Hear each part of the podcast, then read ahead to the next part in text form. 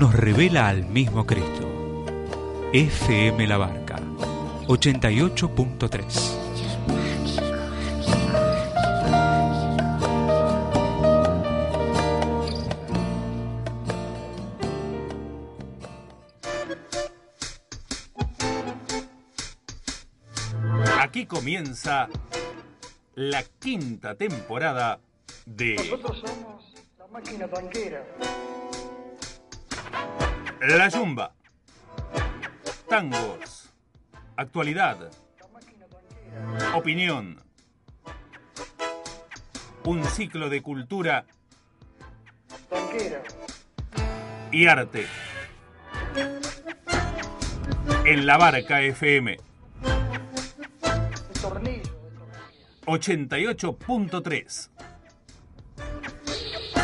Y a todo el mundo a través de la www.fmlabarca.org.ar. La Yumba. Un tornillo de la máquina tanguera. Idea, conducción y producción general Sergio Serri. La Yumba. Cuatro años en el aire.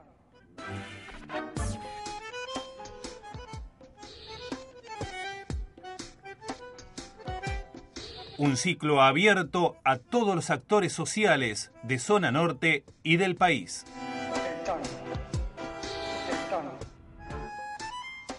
Con las banderas de la verdadera cultura popular.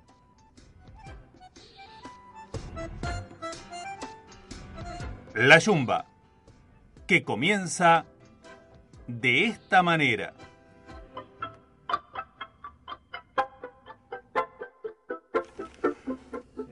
¿Cómo les va, mis amigos? Bienvenidos a otro episodio de La Yumba, en este caso el número 165 de esta saga que hemos dado en llamar La Yumba y que se transmite a través eh, de todo el mundo por la www.fmlabarca.org.ar y a través del 88.3 eh, por aire, ¿sí? Saludamos a nuestro querido operador Matías Casalins, siempre atento. Me da un poco más de retorno, mi amigo, yo sé que no tengo retorno. Ahí está, muy bien, ¿eh? Muy bien, pero usted sabe mis problemas auditivos. Eh, ¿Cómo le va, mi querido amigo? Bueno, hoy tenemos, no puedo atenderlo mucho hoy porque tengo el estudio rodeado, ¿sí? Así que ya vamos a hacer un programa tranquilo, ¿sí? Vamos a estar usted y yo este, eh, en la intimidad que da la radio, ¿sí? Pero hoy, discúlpeme, solamente eh, le voy a chistar cuando lo necesito, ¿sí? Gracias. Bueno, y hoy tengo un programa, tenemos un programa muy agradable porque eh, tenemos gente joven, gente que, que milita en política y que hace de la política eh, un arma de lucha. Y eso es lo, importante, al menos lo que venimos pregonando en la Yumba desde hace eh, cinco temporadas, desde hace cuatro años exactamente en el aire. Tenemos eh, a, a Carlos Gardel en la parte musical. ¿sí? Seguimos con el homenaje a Carlos Gardel, el capítulo 2 de sus temas grabados en 1927 por el eterno Morocho del Abasto y en vivo nos visita. Vamos eh, por orden de, importancia, diría usted. Este, sí, hay que, a los candidatos hay que... Es precandidata, eh, todavía. Pero bueno, cuando sea candidata también va a venir. La señorita Florencia Donato, precandidata a primer concejal por el PO y Frente de Izquierda, es así, está bien dicho, después me lo dice. Y bueno, y tenemos a Nelson, y no sé si, si Nelson vino con sus guardaespaldas o, o con quiénes. Después me lo va, me lo va, me lo va a decir. Y mientras llega nuestro querido director, el señor Luis Levicas, vamos a le vamos ya a dedicar el primer tema a nuestro querido director, ¿sí? Porque estamos homenajeando a Gardel en todo, exactamente, ¿eh? En todo, en todo este mes de junio. Y vamos a empezar con el sueño. Nos ponemos de pie todo el programa. Señores, de pie canta Carlos Gardel, 4580-0386, 4506-3114. mientras dormía del cansancio fatigado no sé qué sueño adorado cruzó por la mente mía. Soñé de que te veía y vos me estabas mirando y yo te estaba contando mi vida triste, muy triste apareciste al despertarme llorando.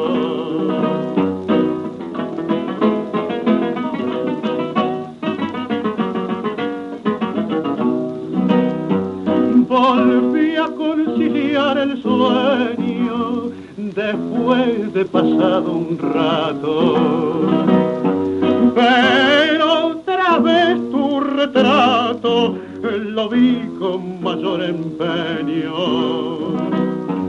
Soñé de que era tu dueño y que tú me acariciabas que muchos besos me daba, lleno de inmenso cariño, que otra vez cual un niño llorando me despertaba.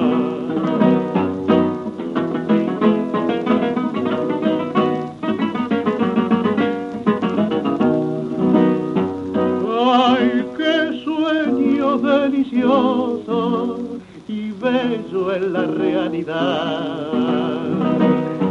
Lindo soñar es verdad, mas despertar doloroso. Ver el cambio pavoroso que se encierra en el sendero. Quisiera soñarte, pero tengo el alma desgarrada. Quisiera soñar, mi amada, que junto a tu lado muero.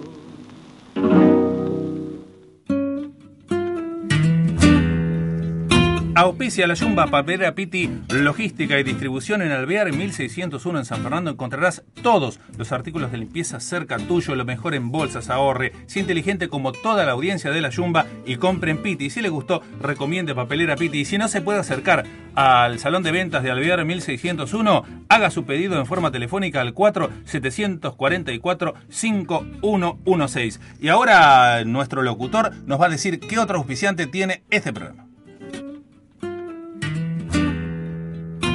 Auspicia la Yumba Autoservicio Paulina, que llegó a San Fernando para quedarse en Bransen 1197, justamente en la esquina de Bransen y Alcina, frente a la estación San Fernando. Abierto de lunes a viernes de 8.30 a 13.30 y de 16.30 a 20.30. Los sábados de 8 a 13.30 y los domingos cerrado. Y continúa, como siempre, Autoservicio Virreyes en Mansilla 2086 frente a la estación de Virreyes. Pedidos al 4-746-5092. Entregas a domicilio sin cargo. Abierto de lunes a sábados de 8.30 a 20.30 y los domingos y feriados de 9 a 13. En ambos encontrarás frutas y verduras de calidad y la mejor atención. Autoservicio Paulina junto a Autoservicio Virreyes están auspiciando la quinta temporada de La Yumba.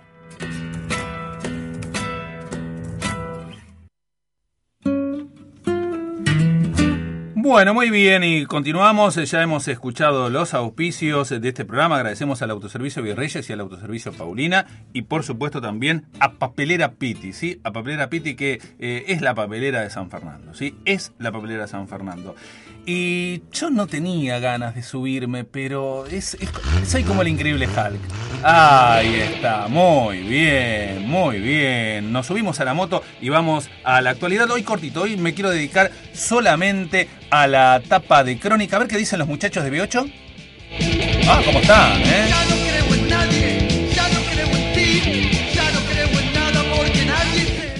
Bueno, eh, exclusivo dice Crónica, conmovedora historia de vida. Luchador de toda la cancha, hay la foto de un chico, eh, Pablito, mm, lamentablemente ha perdido un brazo, es un nene de 10 años, eh, que en un accidente doméstico perdió su brazo y no se rinde ante la adversidad, dice Crónica, y dice que pudo cumplir su sueño. ¿Cuál era su sueño?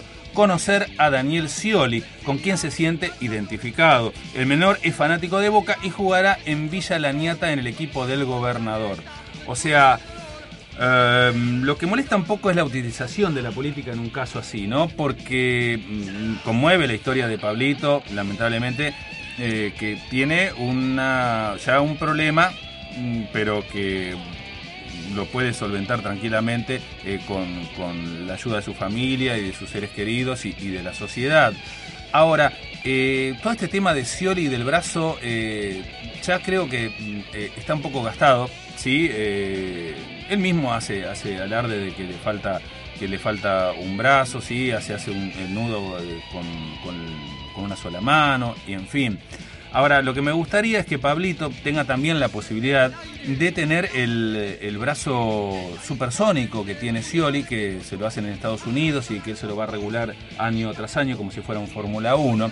Eh, que no tenga la mala suerte de que le den una prótesis de la que le dan eh, a, la gente pobre, ¿eh? ¿sí? porque es como, es como tener una cosa de madera, ¿sí?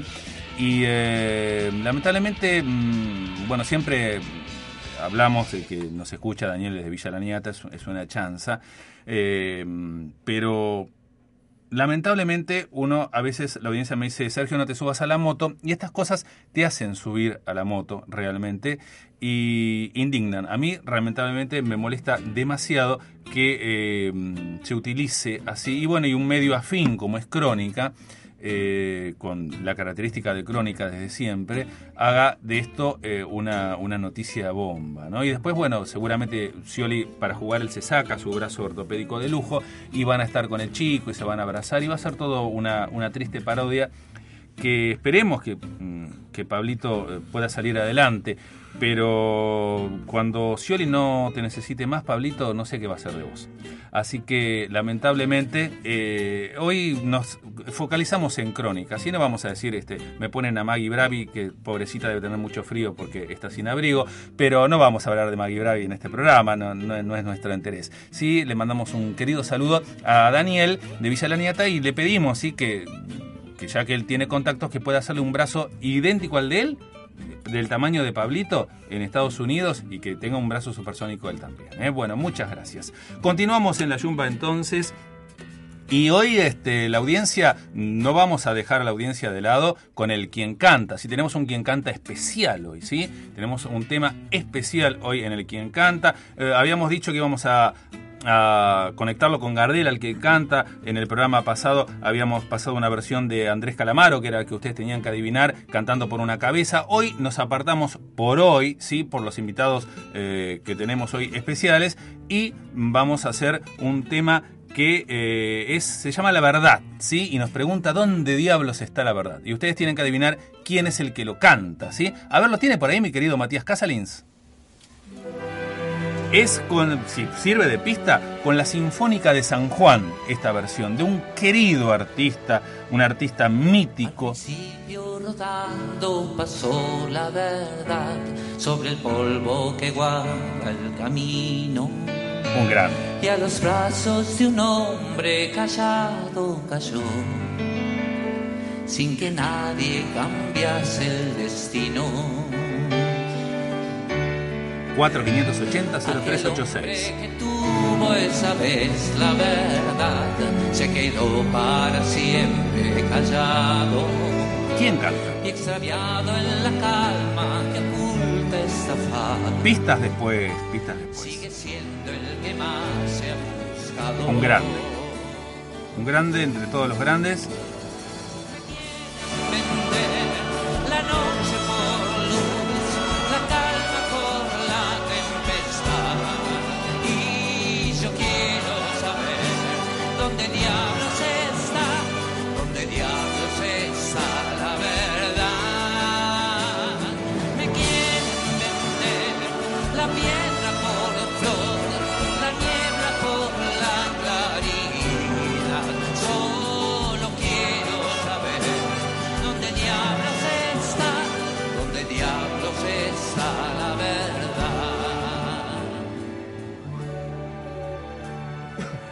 Bueno, muy bien. Es fácil, ¿eh? Es fácil. Eh, un muchacho ícono de los 70 y que sigue su carrera. ¿eh? Bueno, muy bien. Y pasamos a la actualidad. Hoy eh, tenemos un programa con una actualidad política, como decimos siempre, que pasa por la yumba y le damos el espacio a a los que no tienen tanto espacio, ¿sí? Porque sería muy fácil,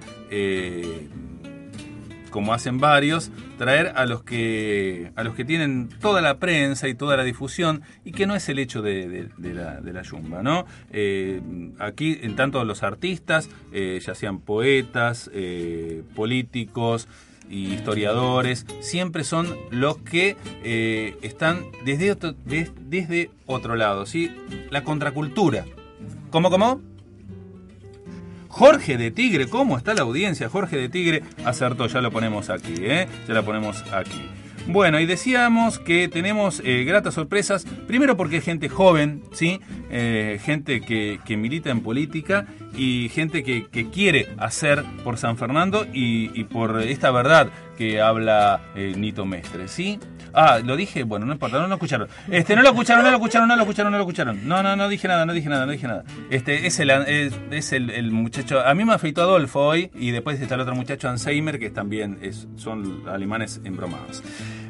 Tenemos a la precandidata a primer concejal por el eh, Partido Obrero. Ella es eh, Florencia Donato. Le damos la bienvenida oficial. ¿sí? Ya nos, esto pasa siempre en radio y en televisión. Ya nos estuvimos viendo, pero la saludamos de vuelta. Florencia, contame un poquito. eh, precandidata, primera vez eh, precandidata a primer concejal, porque ya habías sido candidata mm, a, otro, a otro cargo. ¿sí? Contanos a cuál.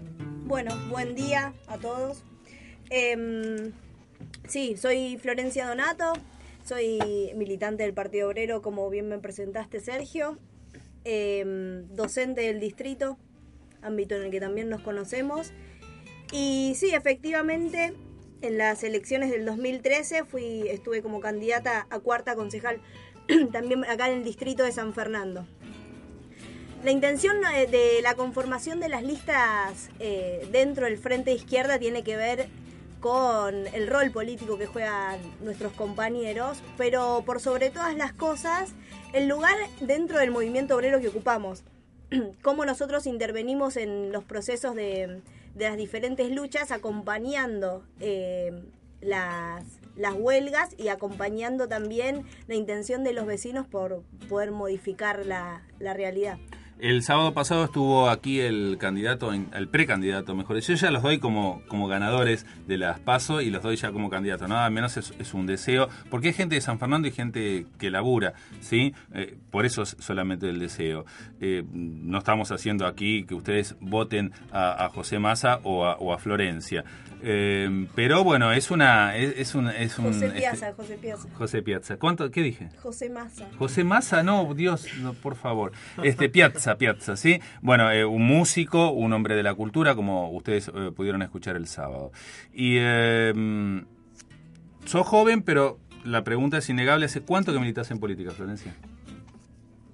Eh, cinco años. Cinco años, cinco años. ¿Y Dentro qué, del Partido Obrero. Claro. ¿Y qué te llevó a, a militar en, en política?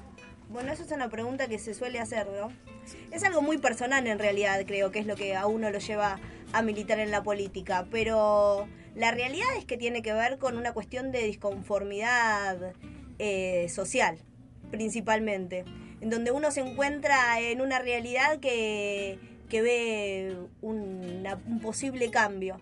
Y para eso uno empieza a estudiar eh, un programa político, empieza a intervenir y empieza a formarse en base a, la realidad que, que, le viene el contexto. Y eso te, o sea, también te llevó tu, tu acción docente, ¿sí? El hecho de vos sos eh, maestra de chicos especiales y también un poco eh, esa sensibilidad que, debe tener un, político en este caso, eh, vos por el, por el trabajo que, que haces socialmente, que es la docencia de, la parte de chicos especiales, creo yo que te, te da un, un plus para entender la, problemática que, que vive la sociedad hoy, ¿no? Porque vos me contabas hace algunos días eh, los casos de, de- extremos que, ves en tu cargo de docente, en tu función docente, y que por ahí no es lo que eh, sale en los medios. Sí, que es un poco el huevo la gallina, ¿no? Que está primero. La realidad es que sí, y como docente veo una realidad absolutamente cruel para con un montón de vecinos de San Fernando que se encuentran en una situación de precariedad extrema. Precariedad en cuanto a lo habitacional, eh, gente de vecinos del barrio San Jorge, del barrio San Martín, de Avellaneda al fondo, eh, casi llegando a Bancalari, Puente Negro, no como vecinos que realmente viven en condiciones de hacinamiento absolutas que forman parte del distrito de San Fernando, pero muchas veces parece que no, que fuera otra realidad, a ese veces Virreyes. parece San Fernando Centro, ¿no? Eh, yo tuve oportunidad, sí, de, ir eh, el sábado pasado eh, a visitar a un amigo, bueno, a nuestro querido amigo Claudio Cruces, que es parte de- del staff del programa en San Isidro, y salís de San Fernando y te metes en San Isidro y se nota la calidad lumínica que hay en un partido y en otro, ¿no? Eso a favor, ¿sí? Pero eh, San Fernando no es solamente el centro, San Fernando no es solamente lo que se ve. Esto pasa en, todas las comunas, no es una crítica eh, despiadada, sino que es solamente una crítica. Y enlazando con esto, llamó al 4580-0386 Nazario de Tigre, que dice que siempre nos escucha. Gracias, Nazario. Y hace un comentario con respecto al comentario de actualidad, precisamente que habíamos hecho hoy. Dice, respecto a Pablito, este chico que le falta el brazo, dice, su brazo el Pablito y su brazo, no importa quién brinda la ayuda, si es, si es Scioli, Randazzo, Juan o Pedro, lo importante es la acción. Y después me dice que el locutor, o sea yo, eh, lea todo el artículo y dice que hay subsidio. Bueno, te agradezco tu opinión, Nazario. Eh, si no, por supuesto, es bueno que alguien se ocupe. ¿Sí? Eh, lo que molesta a la editorial del programa, en este caso eh, quien se hace responsable, que soy yo, eh, es eh, la utilización, ¿sí? Es la utilización, porque esto también se podía haber hecho sin que salga a la luz, ¿sí? Sin que salga a la luz. Mm, había un muchacho que andaba por ahí en sandalias hace como dos mil años eh, que se terminó mal, terminó entre dos ladrones crucificado. Y ese muchacho decía que, que no hay que hacer tanta pompa cuando uno hace el bien, ¿sí? Eh, ese, muchachito terminó mal, terminó crucificado, no va a ser el caso de Daniel, ¿sí?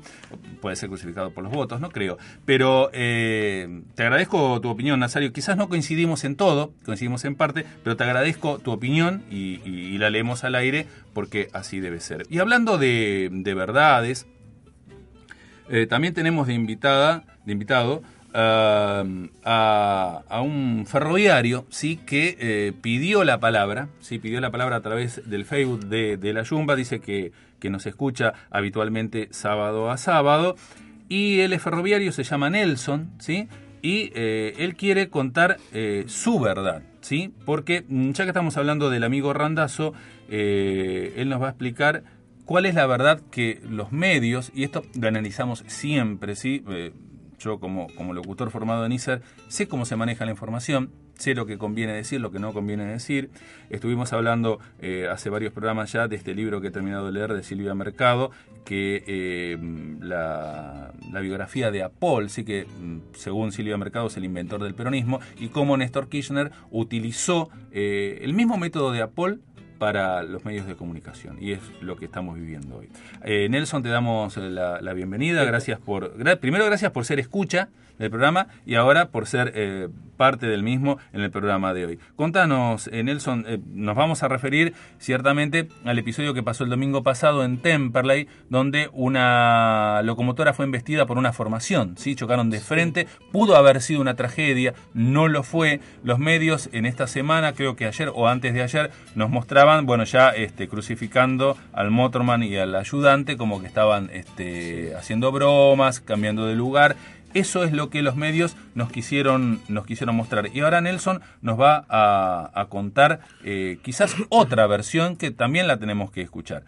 Te doy la bienvenida, Nelson. ¿Qué tal? Mucho gusto. Bueno, yo soy Nelson, trabajo acá en los talleres de Victoria, soy técnico especializado en mantenimiento en el área de material rodante. De, para- trabajé para la empresa Trenes de Buenos Aires, ahora estoy en la actual operadora ferroviaria y también tengo experiencia en distintas líneas como en Metrovías y demás, donde he tomado cursos y he visto un poquito parte de la realidad. Hace 10 años que trabajo en el ferrocarril y bueno, en estos últimos 10 años he tenido la oportunidad, eh, para desgracia de todos los argentinos, de presenciar toda esta tragedia ferroviaria. Yo pertenezco a la agrupación Causa Ferroviaria, es una agrupación de ferroviarios que está ligada al Partido Obrero como, como Florencia. Y nosotros venimos denunciando ya hace más, de 15 años que eh, la problemática del ferrocarril, digamos, no solamente, no quiero, no solamente para este gobierno, sino para los distintos gobiernos, eh, se venía agravando y bueno, este cromañón ferroviario que hemos sufrido en 11 y que luego se repitió en Castelar, eh, es algo es, un- una tragedia totalmente evitable, esto no es nada nuevo, pero el problema eh, eh, a lo que nosotros nos da mucha bronca es la utilización, como así como vos hoy criticás la utilización política para, para, para este, este hecho de caridad que, que utiliza- que del gobernador Scioli, nosotros atacamos la utilización política de la renovación ferroviaria por parte de Randazo, pero ¿en qué sentido? Es decir, se habla de una revolución ferroviaria, se habla de una reestructuración, hubo una inversión millonaria, pero la problemática sigue estando. Los trenes se siguen chocando. Entonces, la postura del gobierno es, bueno, acá hay un complot por parte de la fraternidad. O No, quis- no quería decir la palabra complot, pero vos que la usaste ya, la, eh, yo en la, en la en la venta del programa eh, ponía exactamente, ¿no? Si, si esto es un complot, eh, negligencia o accidente. Claro. ¿Sí? Y eh, bueno, lo veo muy arrandazo, como muy este, nervioso y agitado y queriendo demostrar a toda costa que esto fue un complot en su contra. Le agradecemos a nuestro director, sí que está haciendo las veces de, de matero, ¿sí? Eh, venga, venga, Luis, eh, porque algo lindo para anunciar que yo no lo dije es el tema de la, la nueva página que tiene la, la emisora. Eso, eh, hacemos un paréntesis, un minutito, que es algo, algo muy interesante y otros anuncios más que tiene, que tiene nuestro director para hacer. Efectivamente, efectivamente, muchas gracias, eh, muchas gracias Sergio, bienvenidos este, amigos, eh, este, bienvenidos a la, a la radio, al mate, eh, al 88.3. Al espíritu de, de la radio, ¿no?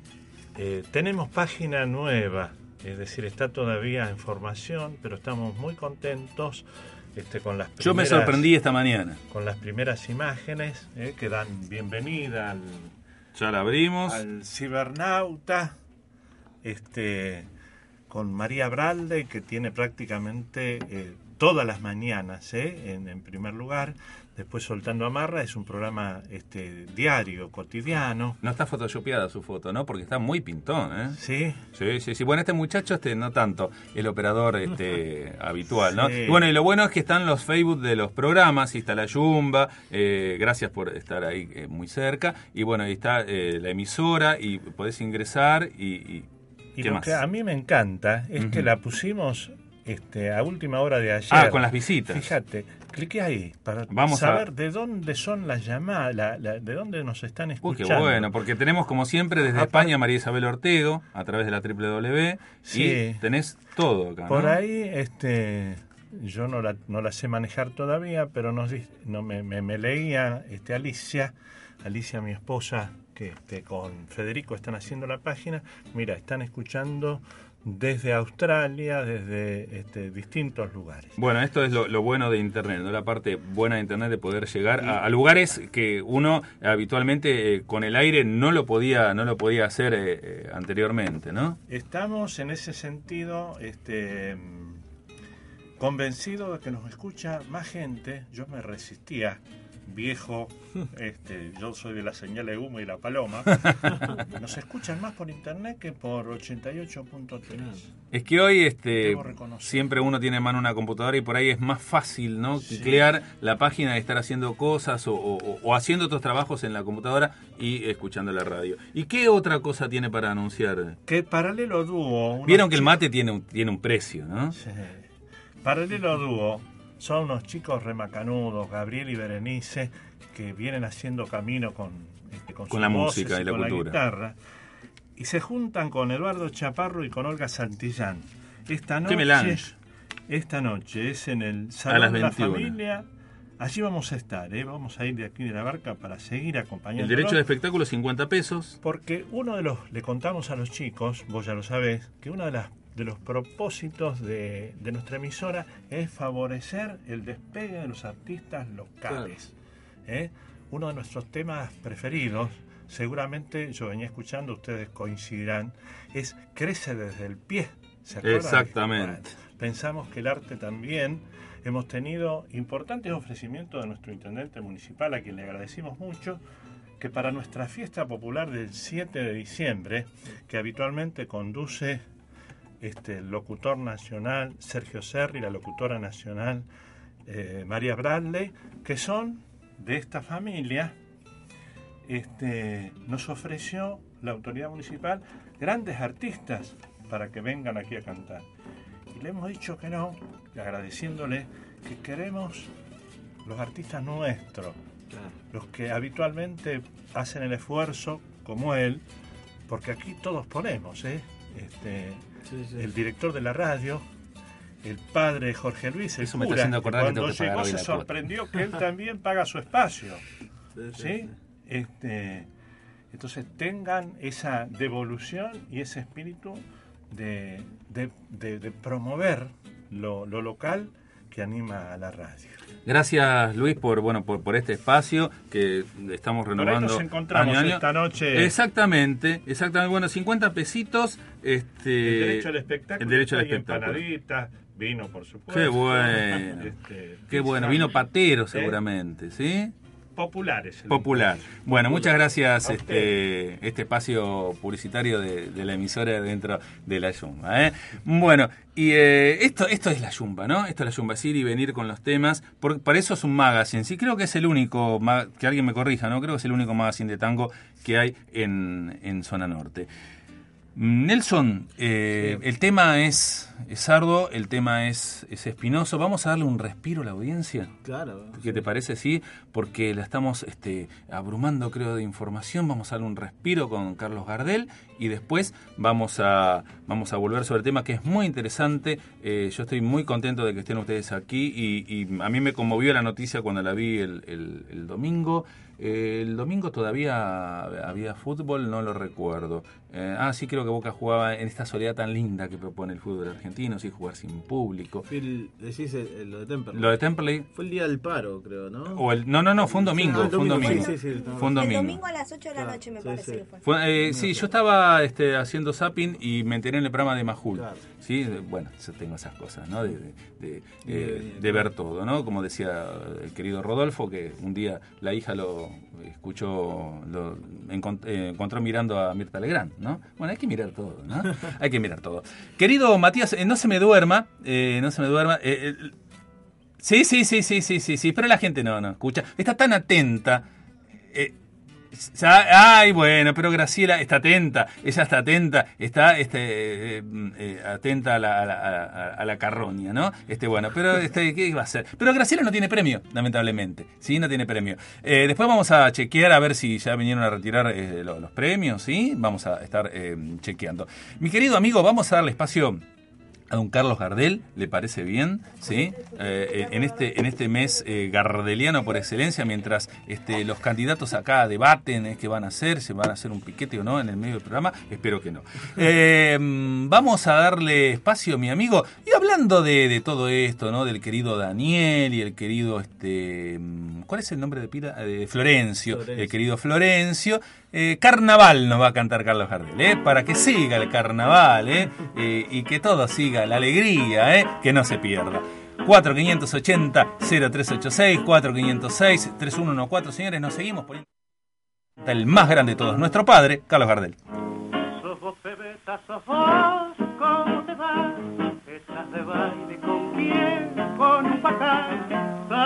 Bien vestida, das el golpe, te lo digo de verdad. Habré cambiado que vos ni me mirás, y sin decirme ni adiós, ya vas a enterar, no te apresures, mientras pague el auto tu bacán, yo te diré. ¿Dónde vas con mantón de Manila? ¿Dónde vas con tan lindo disfraz? Nada menos que a un baile lujoso, donde cuesta la entrada un platar. ¿Qué progresos has hecho, pebeta? Te cambiaste por ser el percal, disfrazada de rica esta papa, lo mejor que yo vi en carnaval. La vida rueda, también rodaste vos. Yo soy el mismo que ayer era tu amor. Muy poca cosa, un buen muchacho, menos plata que ilusión. Y aquí en la puerta cansado de vagar, las mascaritas al baile miro entrar, vos entrarás también. Y la bienvenida media voz yo te diré.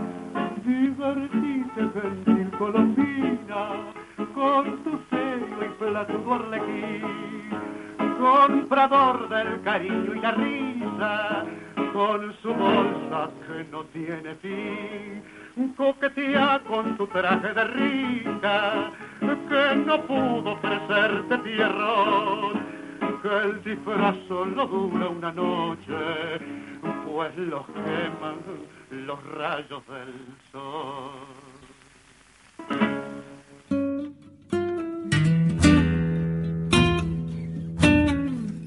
Continuamos en esta yumba especial de hoy y no solamente están con nosotros eh, Florencia Donato y Nelson, eh, trabajador ferroviario y que nos contaba su especialidad, sino que está también en la mesa eh, Daniel. Daniel, no me quiere decir Daniel, este, se lo quiere dar a la audiencia la premisa de, quién es y qué hace.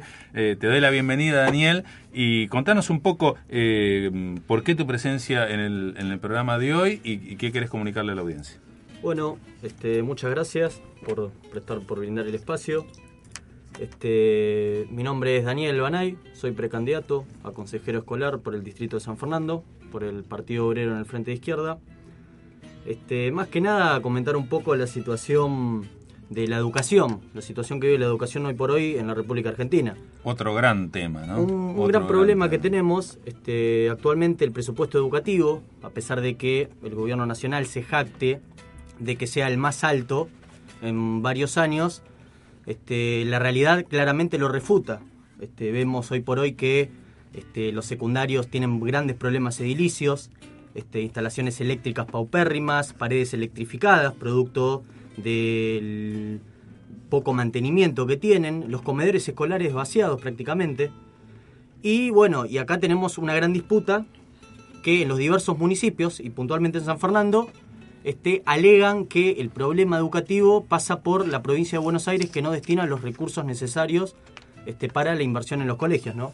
Pero por otro lado, este, la provincia de Buenos Aires, todo el sector kirchnerista del Frente para la Victoria acá en San Fernando, sostiene que el que está administrando mal el dinero es el Consejo Escolar, que gasta en palmeras y demás.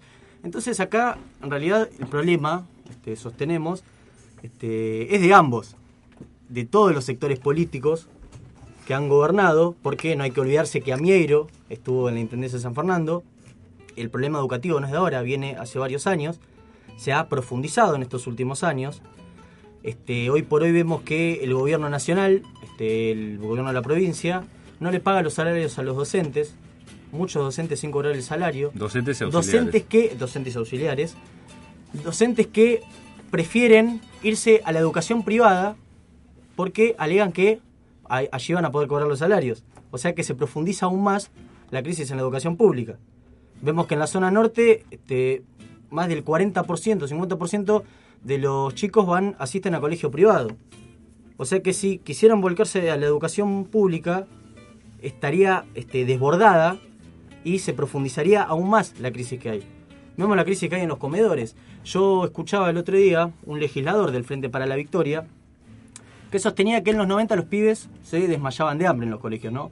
Bueno, pero señores, yo quiero decirles que hoy en San Fernando tenemos chicos que se desmayan de hambre porque no tienen este, la- las meriendas o las comidas necesarias en los colegios. Entonces vemos que el gobierno, que se ha jactado constantemente de que los empresarios se han cansado de ganar plata durante la época kirchnerista, de que hay más presupuesto en educación, este, de que se ha pagado la deuda externa, bueno, vemos que hoy están poniendo más presupuesto en la seguridad para formar más policías cuando se sabe claramente que la policía no es la que soluciona el problema de la seguridad. La policía... Con más represión se quiere... eh, La policía termina siendo cómplice de todos los grupos este, mafiosos que se desenvuelven. Daniel, tiraste muchísimos temas, muchísimos temas y muchísimas puntas para, hablar entre todos. Por ejemplo, eh, Florencia, que también es, es parte de la educación al ser docente y tocas también el tema de los comedores escolares. Lo que decimos siempre aquí mm, era una medida perentoria para salir de la crisis de 2001. Bueno, creo que ya pasó una autotitulada década ganada y seguimos con los comedores escolares. La pregunta es ¿por qué? ¿No? Y bueno, los que tenemos acceso a- en las escuelas a ver la comida que los comedores escolares brindan a los chicos es, es realmente precaria, ¿sí? Como, como vos bien lo decías. Y, eh, y bueno, y el, tema de, de- de la de no solamente edilicio del secundario, sino solamente eh, chicos que salen con un secundario paupérrimo, paupérrimo, con una base que no tuvimos nosotros, eh, bueno, hablo de los veteranos que escuchan el programa, ¿no? Ustedes son jóvenes, pero bueno, eh, yo como egresado del querido eh, Nacional Artigas, en el 89, 1989, eh, no tenemos, no tienen hoy los chicos la base. Hoy el tema es hacer estadísticas, ¿sí? Hacer estadísticas, lo sé, bueno, por, por tener una, una esposa que trabaja en la docencia, ¿sí? Es hacer estadísticas nomás para que eh, vean que los chicos tienen el título secundario, pero un título secundario que lamentablemente no, no les sirve de arma porque las grandes empresas no van a contratar a, a- chicos con, con la base que, que lamentablemente salen hoy, ¿sí? Y siempre decimos esto, ¿quién tiene la culpa? Eh, en este caso, ¿tienen los chicos la culpa? o tienen los que manejan la educación, ¿sí? Y después el otro tema es que siempre se está arengando desde los medios, eh, los docentes trabajan cuatro horas, cuánto quieren ganar y viven de paro. Pero no vemos todo el fondo que vos estás hablando, Daniel, eh, de- de- del tema de, de la educación. Y todo tiene, todo está unido con todo. Porque lo mismo podemos decir de los ferroviarios. Ah, ¿cuánto gana un, un motorman? ¿Eh? ¿Cuánto gana un motorman? Yo me acuerdo cuando yo trabajaba en un locutorio en Victoria, frente a, a- a la, a la terminal de Victoria, Sí. que yo en esa época ganaba en el locutorio 400 pesos y un este, motorman ganaba 5 mil. ¿Sí? Claro. Entonces vos veías el desfasaje, ¿sí? pero aparte, esa persona lleva almas, lleva personas y cuando y yo hablaba también con gente de los talleres y nos decía en esa época, estamos hablando de la década del 2000, que se ataba con alambre los trenes. Bueno, lo que pasó fue producto de todo eso, ¿sí? Claro, Y- y, también quisiera aclarar por ahí en cuanto a la cuestión de los salarios. Digamos que el trabajo político dentro de- del ferrocarril y demás, la organización, nos permitió a nosotros salir a reclamar un salario que se acerque al costo de la canasta básica familiar. Fue la organización de los trabajadores la que nos permitió reclamar esto y un poco, un poco diciendo, bueno, ¿por qué los chicos en los comedores y demás es siguen desmayándose de hambre? Y está también relacionada a la cuestión sindical por el tema de, digamos, los topes a las paritarias, las reducciones salariales que se aplican por medio de, la devaluación, tienen que ver, atacan a toda esta cuestión, ¿no? Este, yo siempre digo, bueno, Randazzo nos salió a atacar a nosotros los ferroviarios muchas veces porque según él decía, bueno, ganamos más de lo que merecíamos ganar. Pero eh, él- esta persona no, no conocía el trabajo que, no, que nosotros realizamos. ¿No? Con una actitud de dueño de estancia, Claro, ¿no? Sí, sí. Que la paisanada este, está un poco, un poco Claro, y- alborotada. y si hoy te pones a pensar, el costo de la canasta básica familiar está en los 14 mil pesos. Es decir, para una familia tipo, es decir, quien gane 14 mil pesos puede alcanzar a cubrir, digamos, un, un alquiler que ronda los 5 mil y mantener una familia. Entonces, bueno, cuando este, cuando este tipo sale a decir que eso es un, un- salario exorbitante para un trabajador, uno dice, no, bueno, este tipo de qué está hablando, ¿no? A mí me gustaría resaltar algo sobre este punto, principalmente porque esto que plantea Nelson de los 14 mil o más de 14 mil pesos que son el costo de la canasta básica familiar, es en algún punto nuestro eje de campaña. ¿A, qué me refiero con esto? Que es la realidad por la cual vive la mayor parte de la población de la Argentina. trabajadores que sí o sí tienen que poder trabajar para poder vivir y que tienen que cobrar un salario digno como derecho humano para poder llevar adelante mm, las actividades cotidianas de su vida. Y esto es algo que no se cumple, y no solamente que no se cumple ni se garantiza en la mayoría de los gremios, sino que además el salario les es confiscado por el propio Estado, con este famoso impuesto a las ganancias. ¿Qué pasa?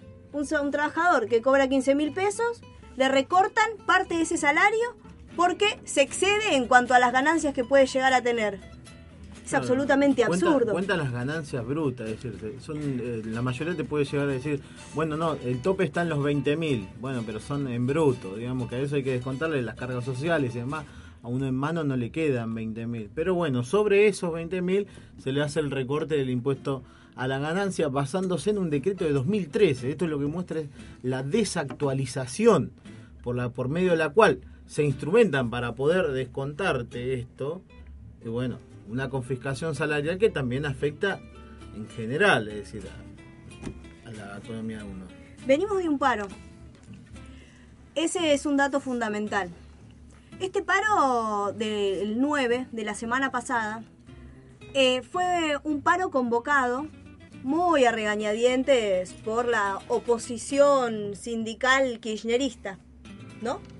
Eh, Con Moyano y Barrio Nuevo. con. Moyano y Barrio Nuevo a la cabeza, exacto. Y planteo que es precario porque tendría que haber sido convocado a principio de año antes de que se empiecen a discutir todas las cuestiones paritarias.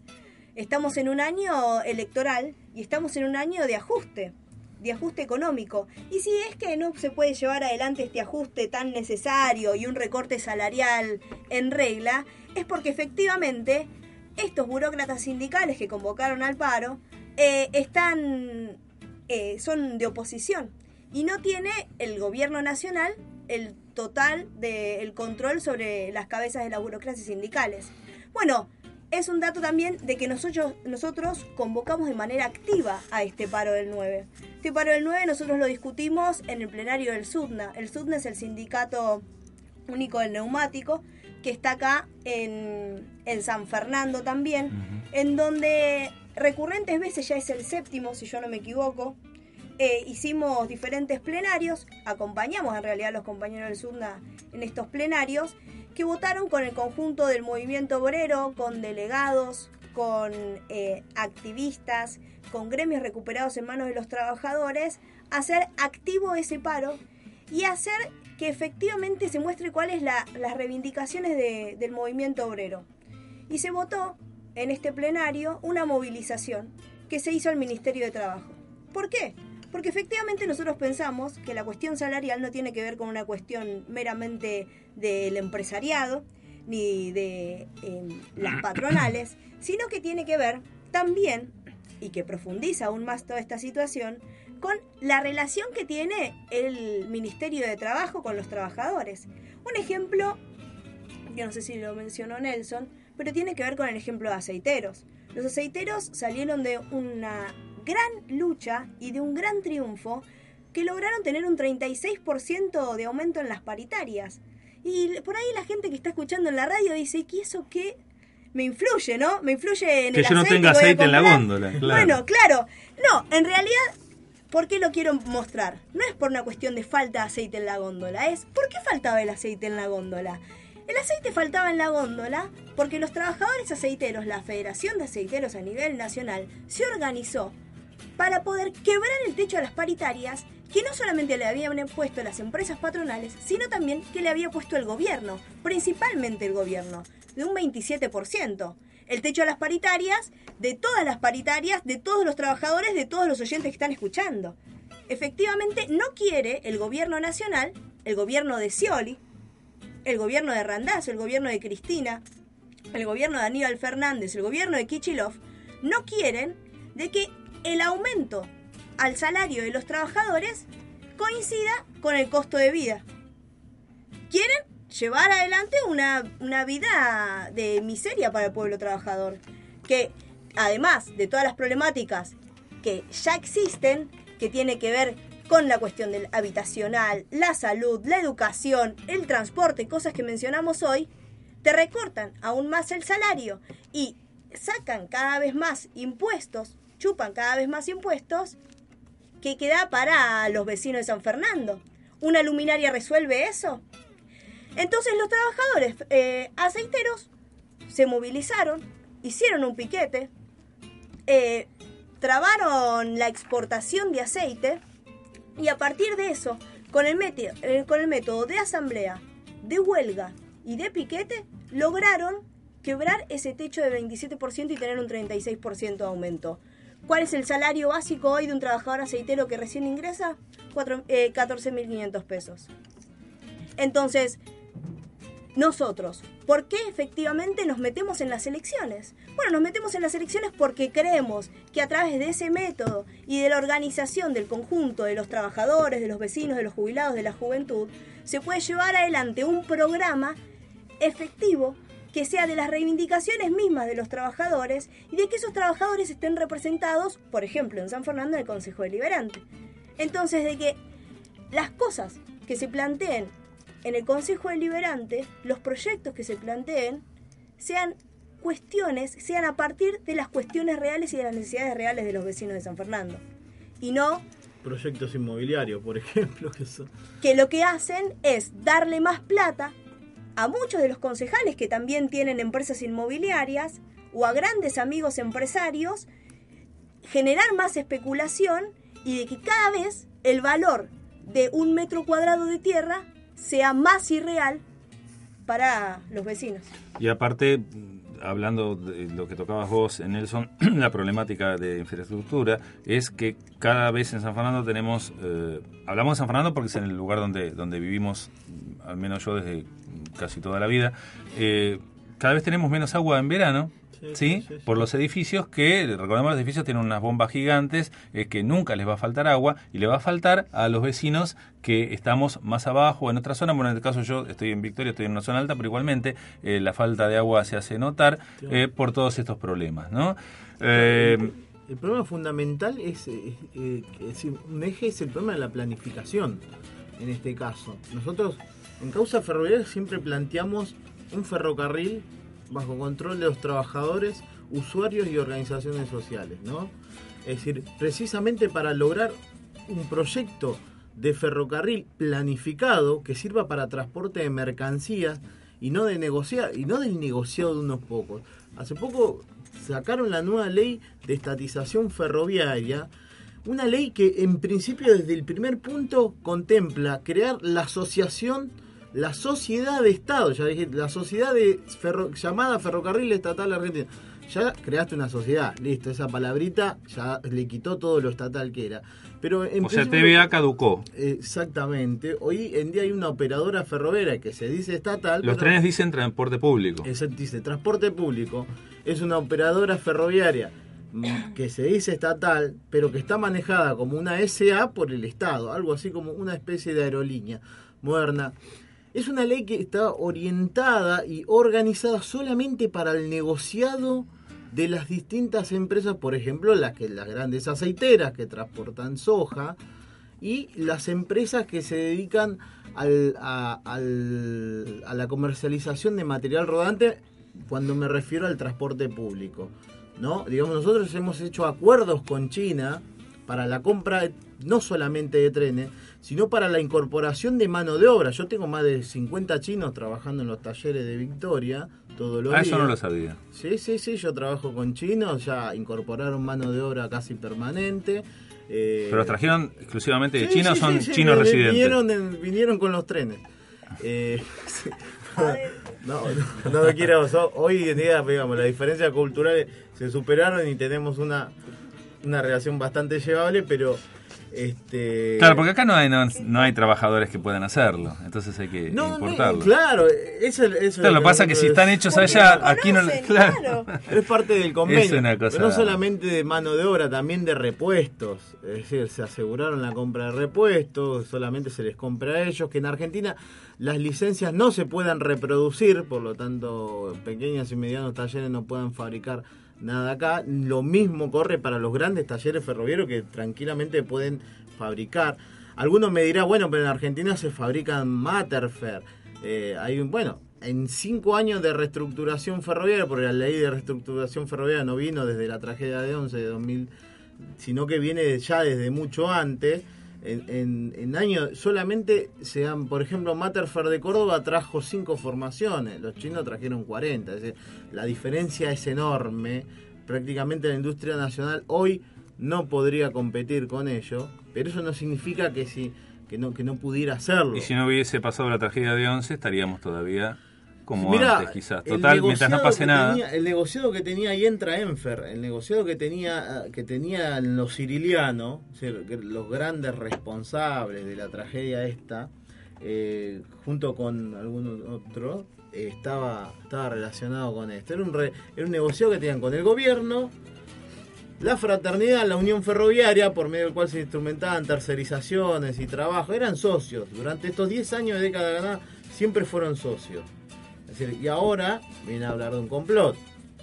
Entonces, Un tema para, para seguir hablando en la segunda hora, va a seguir hablando también este Florencia, Jorge y, Nelson de todos estos temas que nos hacen a la a nuestra realidad, ¿sí? Vamos ya a ir, eh, querido Matías Casarins, a la pausa comercial de la emisora, ¿sí? Y después tenemos de todo, tenemos...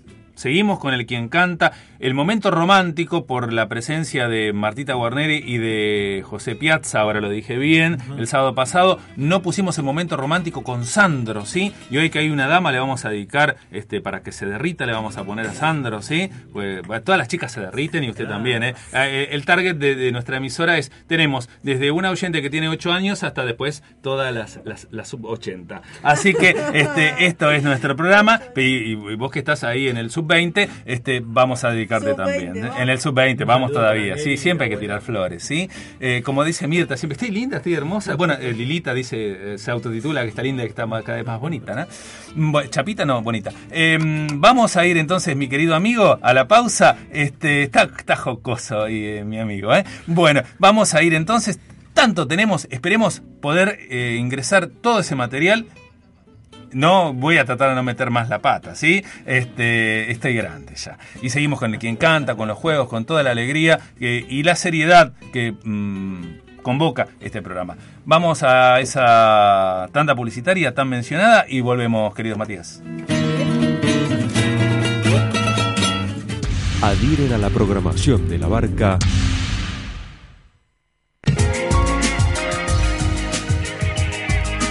Consorcio Parque Náutico San Fernando Sociedad Anónima. Amarras, guardería, predio ferial, centro de exposiciones, rampa y costanera pública, en la capital nacional de la náutica. Consorcio Parque Náutico San Fernando, Sociedad Anónima. Disfruta de la belleza del delta desde las alas y cubiertas de un confortable catamarán. Catamaranes Interisleña Sociedad Anónima. Viajes y turismo. Encuentros, fiestas y agasajos a bordo. Con el colorido marco que conforman la vegetación, los ríos y arroyos del Teños. Catamaranes Interisleña. La Valle 499 Tigre teléfono 4731-0261 al 63. Página web www.tigreencatamarán.com.ar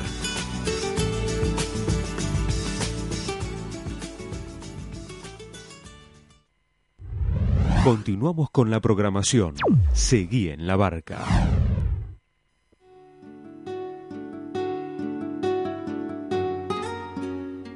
Nos resulta difícil perdonar a los otros. Señor, concédenos tu misericordia para ser capaces de perdonar siempre. Papa Francisco.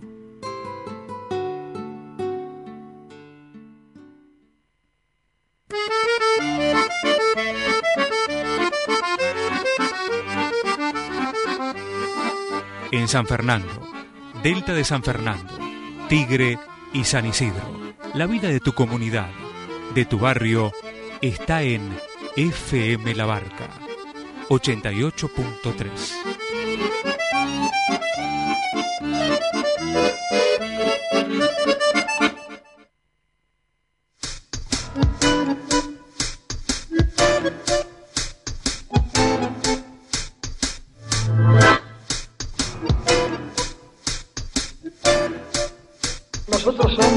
la máquina tanquera.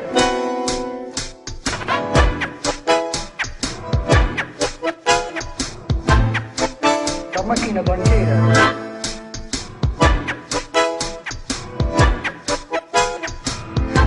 Tanquera.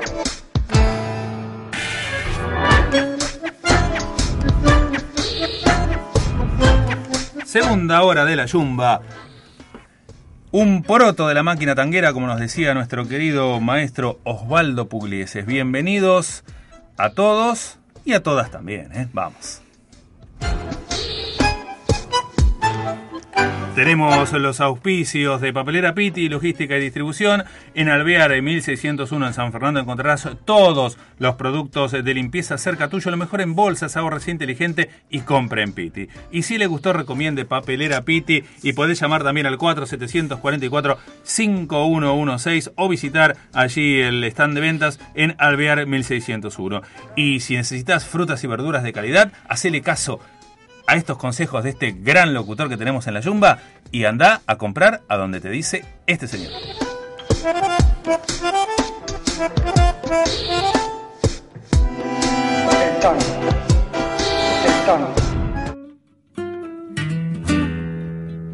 Auspicia la Yumba Autoservicio Paulina que llegó a San Fernando para quedarse en Bransen 1197, justamente en la esquina de Bransen y Alsina, frente a la estación San Fernando. Abierto de lunes a viernes de 8.30 a 13.30 y de 16.30 a 20.30. Los sábados de 8 a 13.30 y los domingos cerrado. Y continúa, como siempre, Autoservicio Virreyes en Mansilla 2086 frente a la estación de Virreyes. Pedidos al 4-746-5092. Entregas a domicilio sin cargo. Abierto de lunes a sábados de 8.30 a 20.30 y los domingos y feriados de 9 a 13. En ambos encontrarás frutas y verduras de calidad y la mejor atención. Autoservicio Paulina junto a Autoservicio Virreyes están auspiciando la quinta temporada de La Yumba. Volvemos al aire aquí de la Yumba, entonces, gracias a, los consejos para ir a comprar a estas eh, fruterías y verdulerías que nos aconseja Sergio Serri. Mm, muchacho, ¿por dónde seguimos? eh? Tenemos el momento romántico, tenemos el quien canta. Vamos preparando el, el- momento romántico y el quien canta. Este, eh, me dicen acá que estamos, este, vamos a, a tratar de organizarnos, ¿sí? porque tenemos tantos temas que estamos haciendo un poco de melange, pero bueno, eso es un poco el espíritu de la Yumba y tratar de meter todo en dos horas, ¿sí? Bueno, la Sinfónica, la Sinfónica de San Juan con este mítico cantor. Este, si lo dije, usted no lo escuchó. Así que trata de adivinarlo al 4580-0386 o al 4506-3114. camino y a los brazos de un hombre callado cayó sin que nadie cambiase el destino. Y eso es lo que tratamos en la Yumba desde hace cinco temporadas, ¿no? De averiguar dónde diablos está la verdad, ¿sí? Por eso convocamos a los actores sociales, en este caso de Zona Norte, para que nos ayuden a ver si podemos entender, ¿sí? Dónde diablos está esa verdad, ¿sí? Este, mientras los angelitos entran, ¿eh? Está lleno de angelitos San Fernando, ¿vio? Qué Sí. lindo, ¿eh? Bueno, este, tantas cosas se me, se me ocurren. Eh, escúcheme, tráteme usted, por favor, de, de- de dominar, ¿eh? Bueno, muchas gracias. Si tuviera el otro muchacho de, de- color morocho, este, ya, ya hubiésemos largado todo. Este, pero bueno, tendríamos que hacer un programa nocturno, ¿eh? Tendríamos que hacer una yumba nocturna, un especial eh, de, de 23 a, a 1, ¿sí? Ahí sí nos despachamos. No, de, de 0 a 2. Este, después del horario de protección, este, vamos. Bueno, eh, llamen, muchachos, hasta ahora. eh, Jorge es el único Boni Graciela que está fuera de concurso para ganarse uno de los discos de este gran cantor, aparte de gran locutor, este, que es Sergio Serri. Gran persona, no lo digo, se lo tienen que decir ustedes. No sé si soy una gran persona. Este, un poquito, este, a veces este, me subo a la moto, pero bueno. Y con los muchachos que tengo hoy, como no quiere que me suba a la moto, mi amigo, este. Bueno, prepáreme a Sandro, ¿eh? Así la, así la precandidata se derrite. Pero vamos a hablar un poquito, vamos a tratar de, de- de ordenarnos. ¿Quién quiere empezar? Eh, había pedido la palabra Florencia en el corte publicitario porque tiene algo lindo para, para contarnos. Sí. No, ay no, eh, se acaba, me acaba de llegar en Twitter, no, que se abrieron dos centros de salud nuevos en San Fernando. Qué bueno. Algo que es a saludar, realmente, principalmente porque las problemáticas de salud eh, son muy grandes en el distrito, pero mm, no me voy a quedar solamente con eso. Se abre la puerta también para poder charlar un poquitito sobre cuál es la situación de la salud pública, no solamente en San Fernando, sino en la provincia de Buenos Aires, en el país y demás. ¿Cuáles son las políticas de salud que se llevan adelante? Otro eje que nosotros tenemos en nuestra plataforma distrital.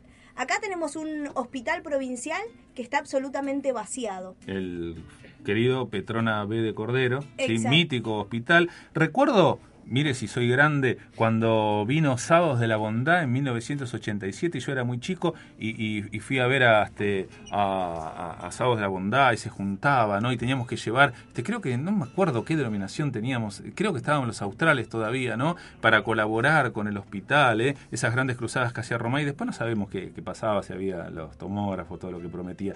Pero, o sea, siempre estamos, tenemos que tratar dependiendo de, de alguien que done algo, de alguien que haga algo, eh, cuando tendría que ser este espontáneo todas las cosas, ¿no? Todo tendría que estar equipado.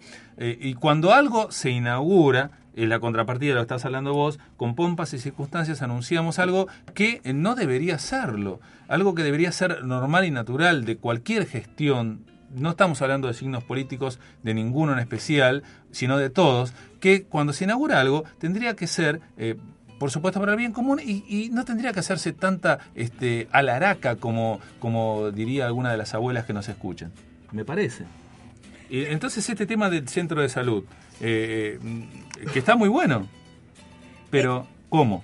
Exacto, pero ¿cómo? Pero ¿cómo? ¿Qué profesionales vamos a tener ahí adentro? ¿Qué realidad van a tener esos profesionales? ¿Cuál es el, el salario que van a contar ellos también? En el hospital provincial, aclaro, de, de San Fernando, que mencionábamos recién, la mayor parte del plantel médico son residentes, residentes que no cobran un salario. Muchos otros profesionales son trabajadores ad honorem. Y la planta orgánica del hospital, los trabajadores, de- eh, es muy, muy escasa.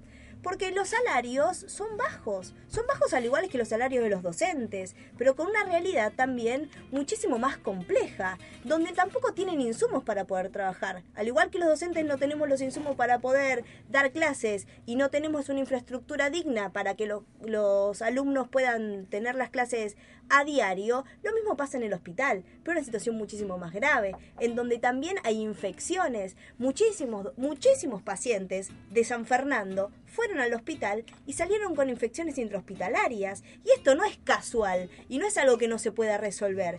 Hay diferentes problemáticas que se ven constantemente en el distrito a las cuales hay que atacar, pero hay que atacar de cuajo. ¿Qué pretendemos si el presupuesto destinado a, a la salud es inferior a lo que debería ser? ¿Qué pretendemos si las políticas que se llevan adelante en los centros de salud del municipio son escasas? Son escasas en cuanto al salario que tienen los, los Trabajadores. trabajadores, son escasas también en cuanto a cuánta cantidad de tiempo tienen abiertos esos centros de salud, si efectivamente son centros de salud primaria que pueden dar respuestas, si están hechas a partir de las necesidades de los vecinos. ¿Quién ti- tiene el control sobre eso? Entonces, si tienen los medicamentos necesarios, si tienen los insumos necesarios, o si es como eh, las lámparas, la- las luminarias, que eh, está hecho por una cuestión estética y de fondo hay muchísimas cuestiones que resolver. Eh, vivimos eh, en un sistema en el que se favorece la salud pública, la salud privada, discúlpame, la salud privada. Todo tiende a eso, ¿no? Educación privada, salud, salud privada. privada. A ver, si nosotros no tenemos una obra social, nos va a ser muy difícil eh, tener salud. El 80%, el 90% de la población tiene que sí o sí pagar mes tras mes una obra social eh, o un sistema, un- Una prepaga. un- una prepaga para poder contar con, con la salud. Y además después poder pagarle de manera privada a un montón de prestadores. Otro de, los, otro de los temas, Florencia, es mm, eh, el tema del, eh, de esto de pedir este, mm, telefónicamente los eh, turnos, ¿sí? Eh, muchas veces ese sistema de, de- de- telefónico no funciona. Conseguir un turno en el hospital es, gravoso. Yo lo, sé, bueno, por eh, una oyente que nos escucha siempre, la, querida este, rubia de San Fernando, Graciela, que para conseguir un turno tiene que ir a las 3, 4 de la mañana para que la atiendan a las 8, a las 9 y cuando la atienden y cuando el hospital no está de paro y que esté bien, que a veces esté de paro, eh, eh, la, gente de ATE, mm, pero el tema es... ¿Es prioridad la salud o es prioridad eh, eh, el show business? ¿no? Este, tenemos ahora en la plaza un, hermoso escenario y tenemos eh, demás y no sabemos eh, eh, eh, por qué. Mm, muchos decían, con este tema del centro cultural, y nos vamos a nivel nación, eh, cuántos hospitales eh, de- públicos de la ciudad de Buenos Aires se podían haber este, mejorado. Otro, usted por otro lado me puede decir, bueno, pero siempre viendo el vaso medio vacío. No, tenemos que ir a apuntar los cañones eh, siempre, porque si vamos a hacer un centro cultural que salió miles y miles de pesos para exponer este la virome que usaba él, ¿sí? como me enteré los otros días, eh, o ahora utilizamos la, la revolución, esta revolución ferroviaria y traemos, este, me vengo a desayunar acá con Nelson, trabajadores chinos, que no me molesta que sean chinos, coreanos, este, neozelandeses, lo que sea. El tema es por qué no priorizamos lo nuestro. Primeramente, no me molesta para nada y, está muy bueno, pero a la vez, ¿a, a dónde, a dónde queremos apuntar? O sea, eh, todo a veces eh, parece ser una, una, una puesta en escena eh, demostrar que las cosas están bien cuando en realidad está todo igual, ¿sí? Y en algunos casos, como el tema de la salud que hablaba Florencia, peor y bueno, ni hablar de- de- del tema del tema educación, ¿no es cierto? Como lo habíamos hecho en, en la primera hora. Así que es mucho lo que vamos a seguir. Vamos a seguir hablando con Nelson, vamos a seguir hablando con Daniel Banay, ¿eh? Daniel Banay. Si, alguna, si usted escuchó Jorge, no, es Jorge es el segundo nombre. Es Daniel Banay. Este, hoy estoy, hoy estoy, Matías. Eh, eh, lo veo bien, eh, lo veo alimentándose, con cafecito, con todo. Ah, le traen de afuera. Ah, usted tiene contactos. Ah, muy, eh, ah, el angelito fue. Ah, no, no, el señor director. Ah, no, no, está bien, no, el señor director. Señor director hoy estuvo cebando mate. Ya se terminó la ceba de mate, no hay más. Pero bueno, no importa. ¿eh? Eh, bueno, muy bien. Entonces, eh, vamos, a, vamos a, tranquilizarnos un poco. ¿eh? A bajarnos de la... quiero Sandro. Quiero Sandro, en este caso lo quiero acompañado, ¿sí? Es un tema de su autoría y en esta hermosa versión de Cosas de la Vida con Sandro y María Marta Serralima. ¿Le habrá pasado a la precandidata alguna vez la historia de esta canción? ¿Quién lo sabe? 4580-0386, 4506-3114. Estás en Aspen. Más música, menos palabras.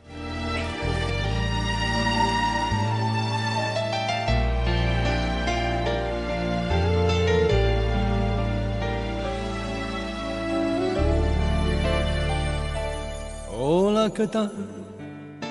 ¿Cómo estás? Me alegra verte bien y además por otros me enteré que por fin ya, ya no estás sola. Yo, yo sigo igual. Ya lo ves, con unos años más. Es verdad, con menos ilusión, es normal. La vida es dura.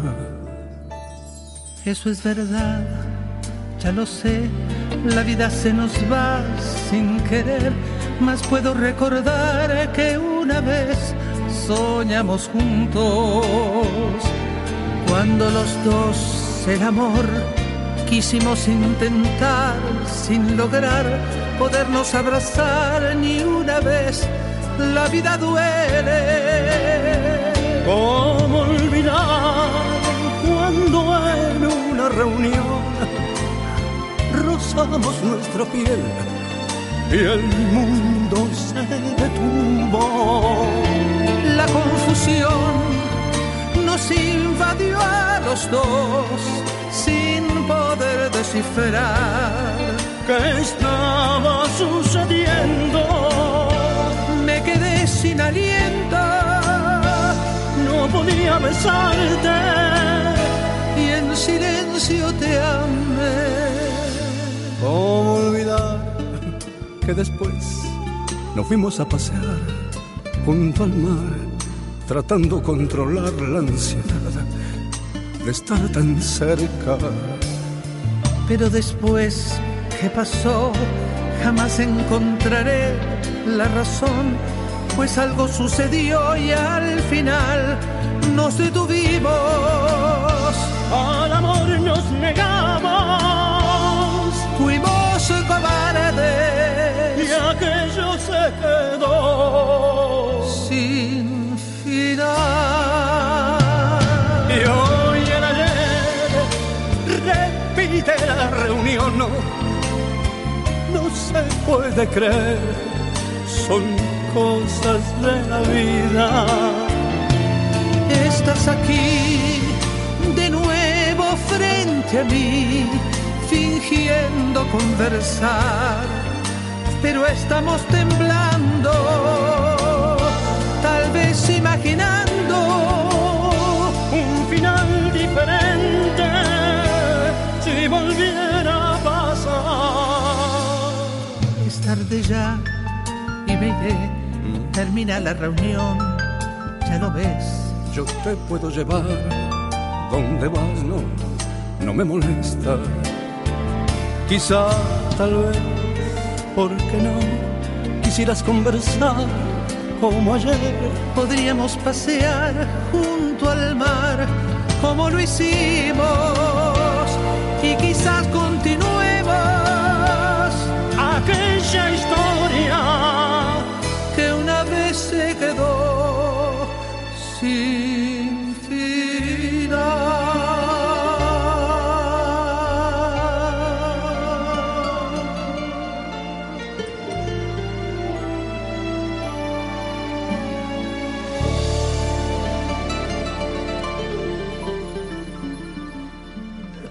Bueno, ahora sí estamos más distendidos con Sandro y este cosas de la vida. La precandidata no contestó, esto queda, queda quedará en la duda eterna. Y eh, lo, lo que sí este, eh, quere- queremos que no quede en duda es este tema de las alianzas, ¿no? Que, que estamos viendo, las idas y venidas, este, si este muchacho, mm, nuestro vecino de Tigre, si se postulaba o no, este mm, el tema es eh, a dónde a dónde quiere apuntar todo, ¿no? Y, le pregunto a, a- a la gente del Partido Obrero, ¿a dónde quiere apuntar todo esto?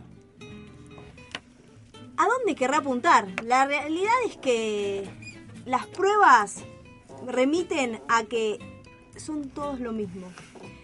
Que los candidatos del ajuste se pusieron de acuerdo para poder llevar adelante una campaña en regla de devaluación monetaria, de ajuste, de mayor em, cánones impositivos, todo para ajustar al conjunto del pueblo trabajador. ¿Y por qué digo que a las pruebas me remito?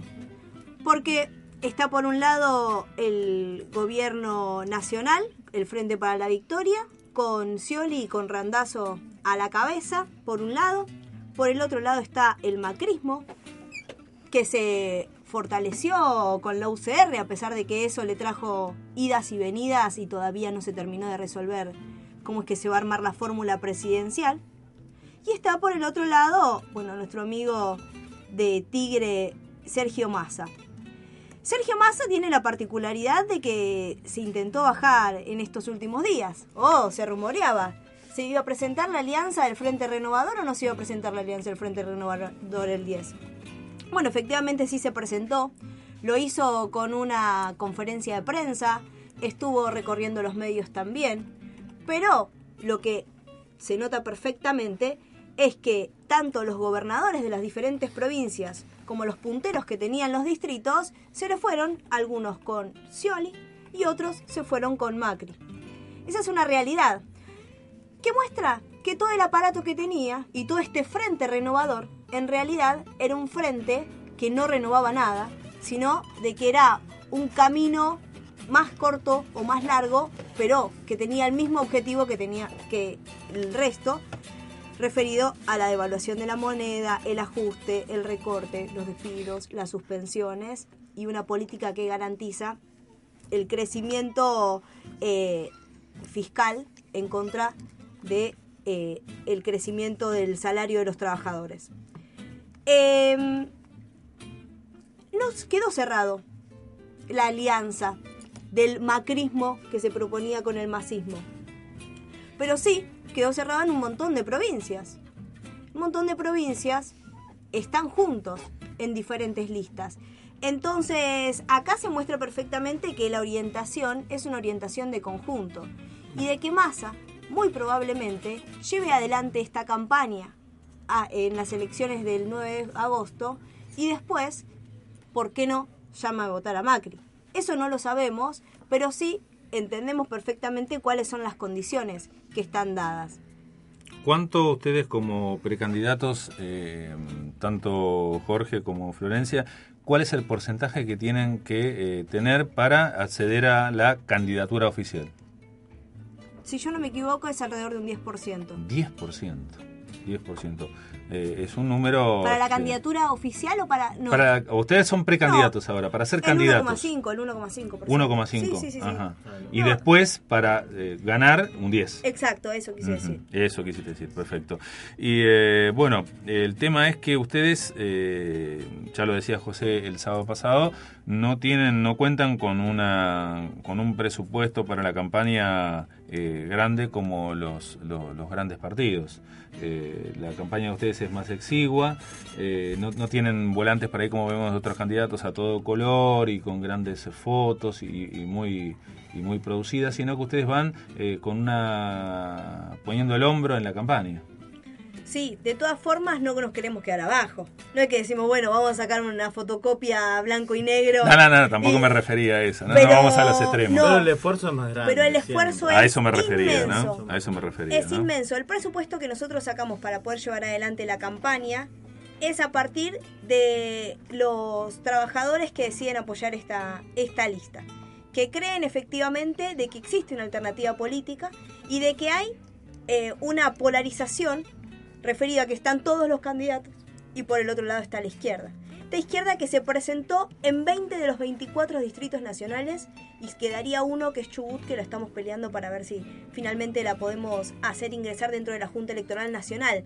Es un dato a tener en cuenta, porque efectivamente somos una fuerza política a nivel nacional, efectivamente somos una alternativa política y que tenemos mucha representación en provincias como por ejemplo Santa Fe, Salta, Córdoba, Neuquén, Mendoza, para solamente mencionar algunas.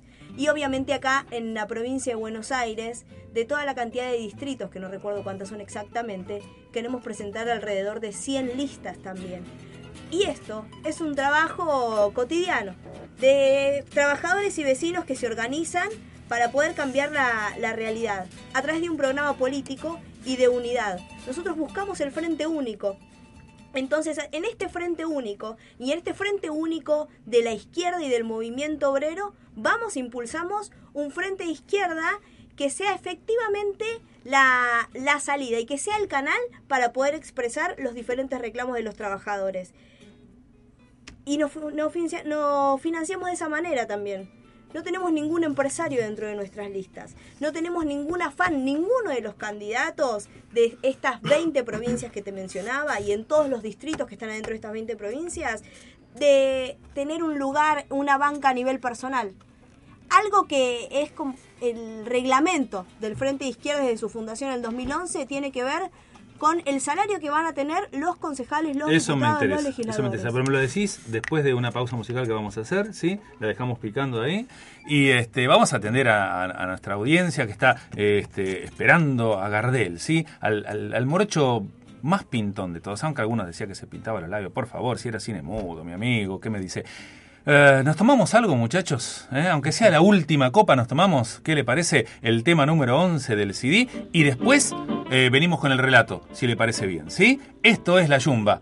Y vota, vota la yumba, dale. Eche amigo nomás, écheme y llene hasta el borde de la copa de champán.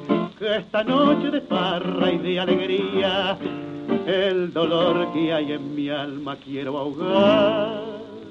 Es la última farra de mi vida, de mi vida, muchachos, que se va. Mejor dicho, se ha ido tras de aquella que no supo mi amor nunca apreciar. Yo la quise, muchachos, y la quiero, y jamás yo la podré olvidar. Yo me borracho por ella, y ella quién sabe qué hará. Echemos más champagne, que todo mi dolor, bebiéndolo he de ahogar. Y si la ves, amigos, díganle que ha sido por su amor que mi vida ya se fue.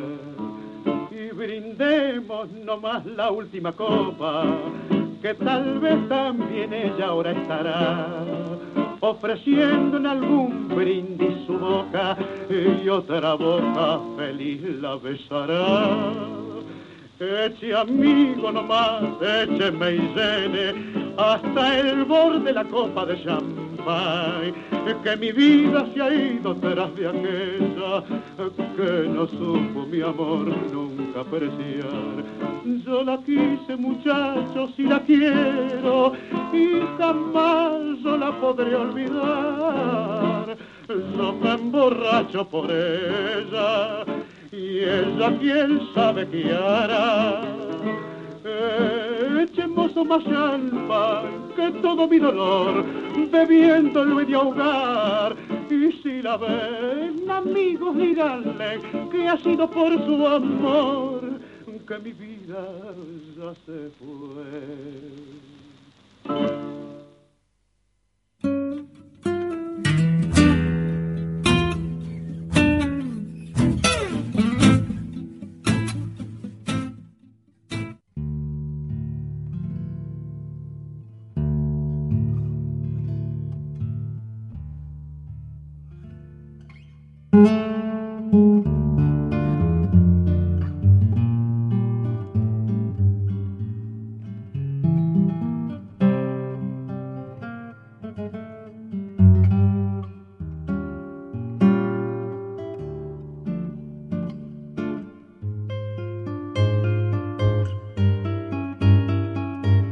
Carlos Gardel.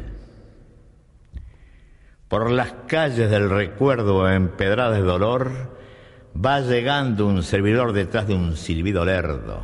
Traigo mi sombra a los perros, que pasa, sigue o me espera. Esta noche y luna entera para mí solo en el cielo. Las puertas están cerradas y dormidos los balcones. No hay glicinas ni malbones que saluden mi llegada.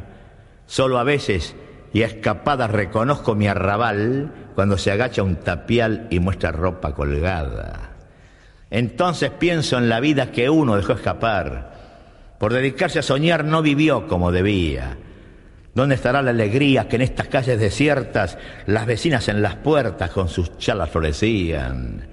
Ya no hay más serenatas, ni tampoco formativos, ni masitero achiflido cargado con dos canastas ni tampoco vienen chatas a parar contra la bomba, ni el aguatero rezonga con los baldes a la rastra. Me siento un poco cansado y me detengo a escuchar. La noche quiere charlar y me trae lo que he dejado. Silbidos entrecortados, mis pasos y mis protestas, y desde una ventana abierta, un algo que no ha cambiado. Es la voz, la voz del que se ha ido la varonil voz de aquel, la voz de Carlos Gardel, cuyo timbre no lo olvido y que la noche ha traído desde una ventana abierta. Luna, vestime de fiesta, que Carlos está conmigo. Ya no está triste la calle, ya se animó la vereda. Hay sillas en dos hileras, tribuna de las comadres. Hay más puertas que se abren, huele a malbón y a glicina, y en el truco de la esquina la falta envido en el aire. Por qué mágica razón el barrio volvió a la vida. Será esta voz ya perdida que de un disco se escapó y que el aire repartió como un padrino pelado en el atrio desolado que llamamos corazón. Alcemos, luna, por él la copa de mi arrabal, con espuma de percal donde grabado a cincel se lea Carlos Gardel en tu muerte y por tu nombre lloraron hasta los hombres que lloran solo una vez. La voz murió en la ventana como un día murió él. Así nos dejó Gardel como un disco que se acaba. Un algo adentro me ahogaba cuando la marcha seguía y mi sombra no entendía por qué su dueño lloraba.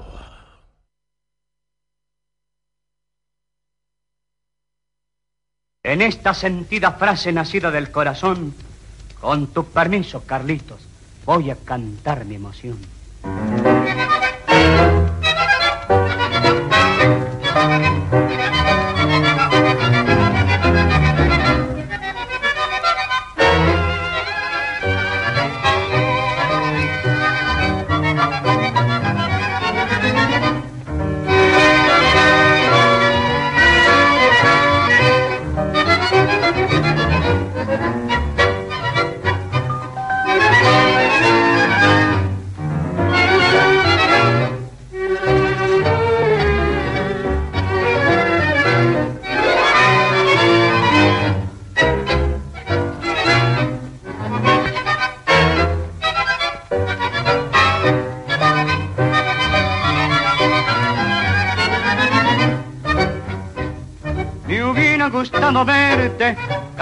Gardel añoso. Carlito Gardel añoso, con el cabello canoso. Pero tenerte, tenerte, me hubiera gustado verte. Y hablarte como razano, por estas calles corrientes, corrientes y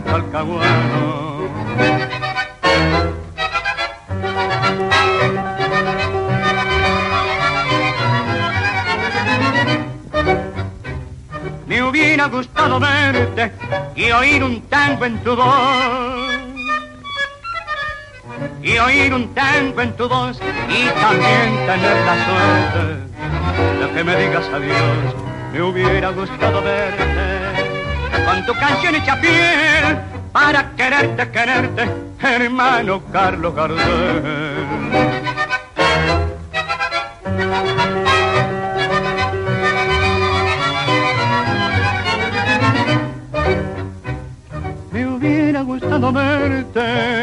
Junto a tu vieja querida.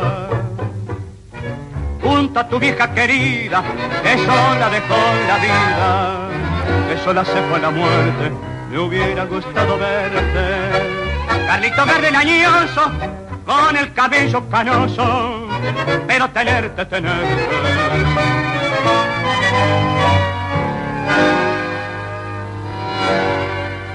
pero tenerte,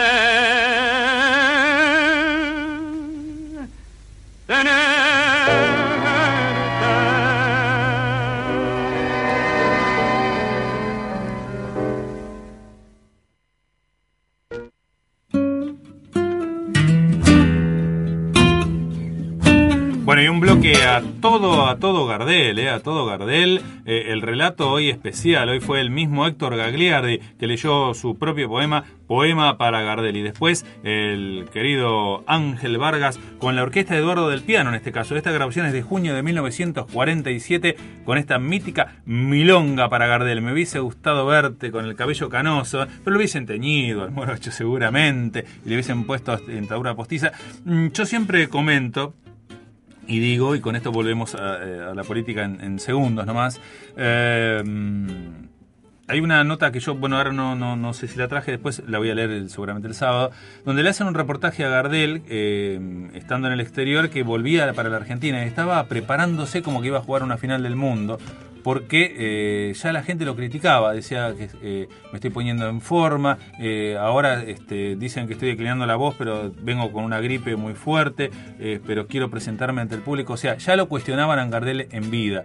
Lo mejor que le pudo pasar a Gardel es pasar a la, a- la otra vida, ¿no? Porque seguramente lo hubiesen castigado mucho, hubiesen dicho ya no canta como antes, está viejo, está teñido, tiene dientes este, postizos y, y demás, ¿no?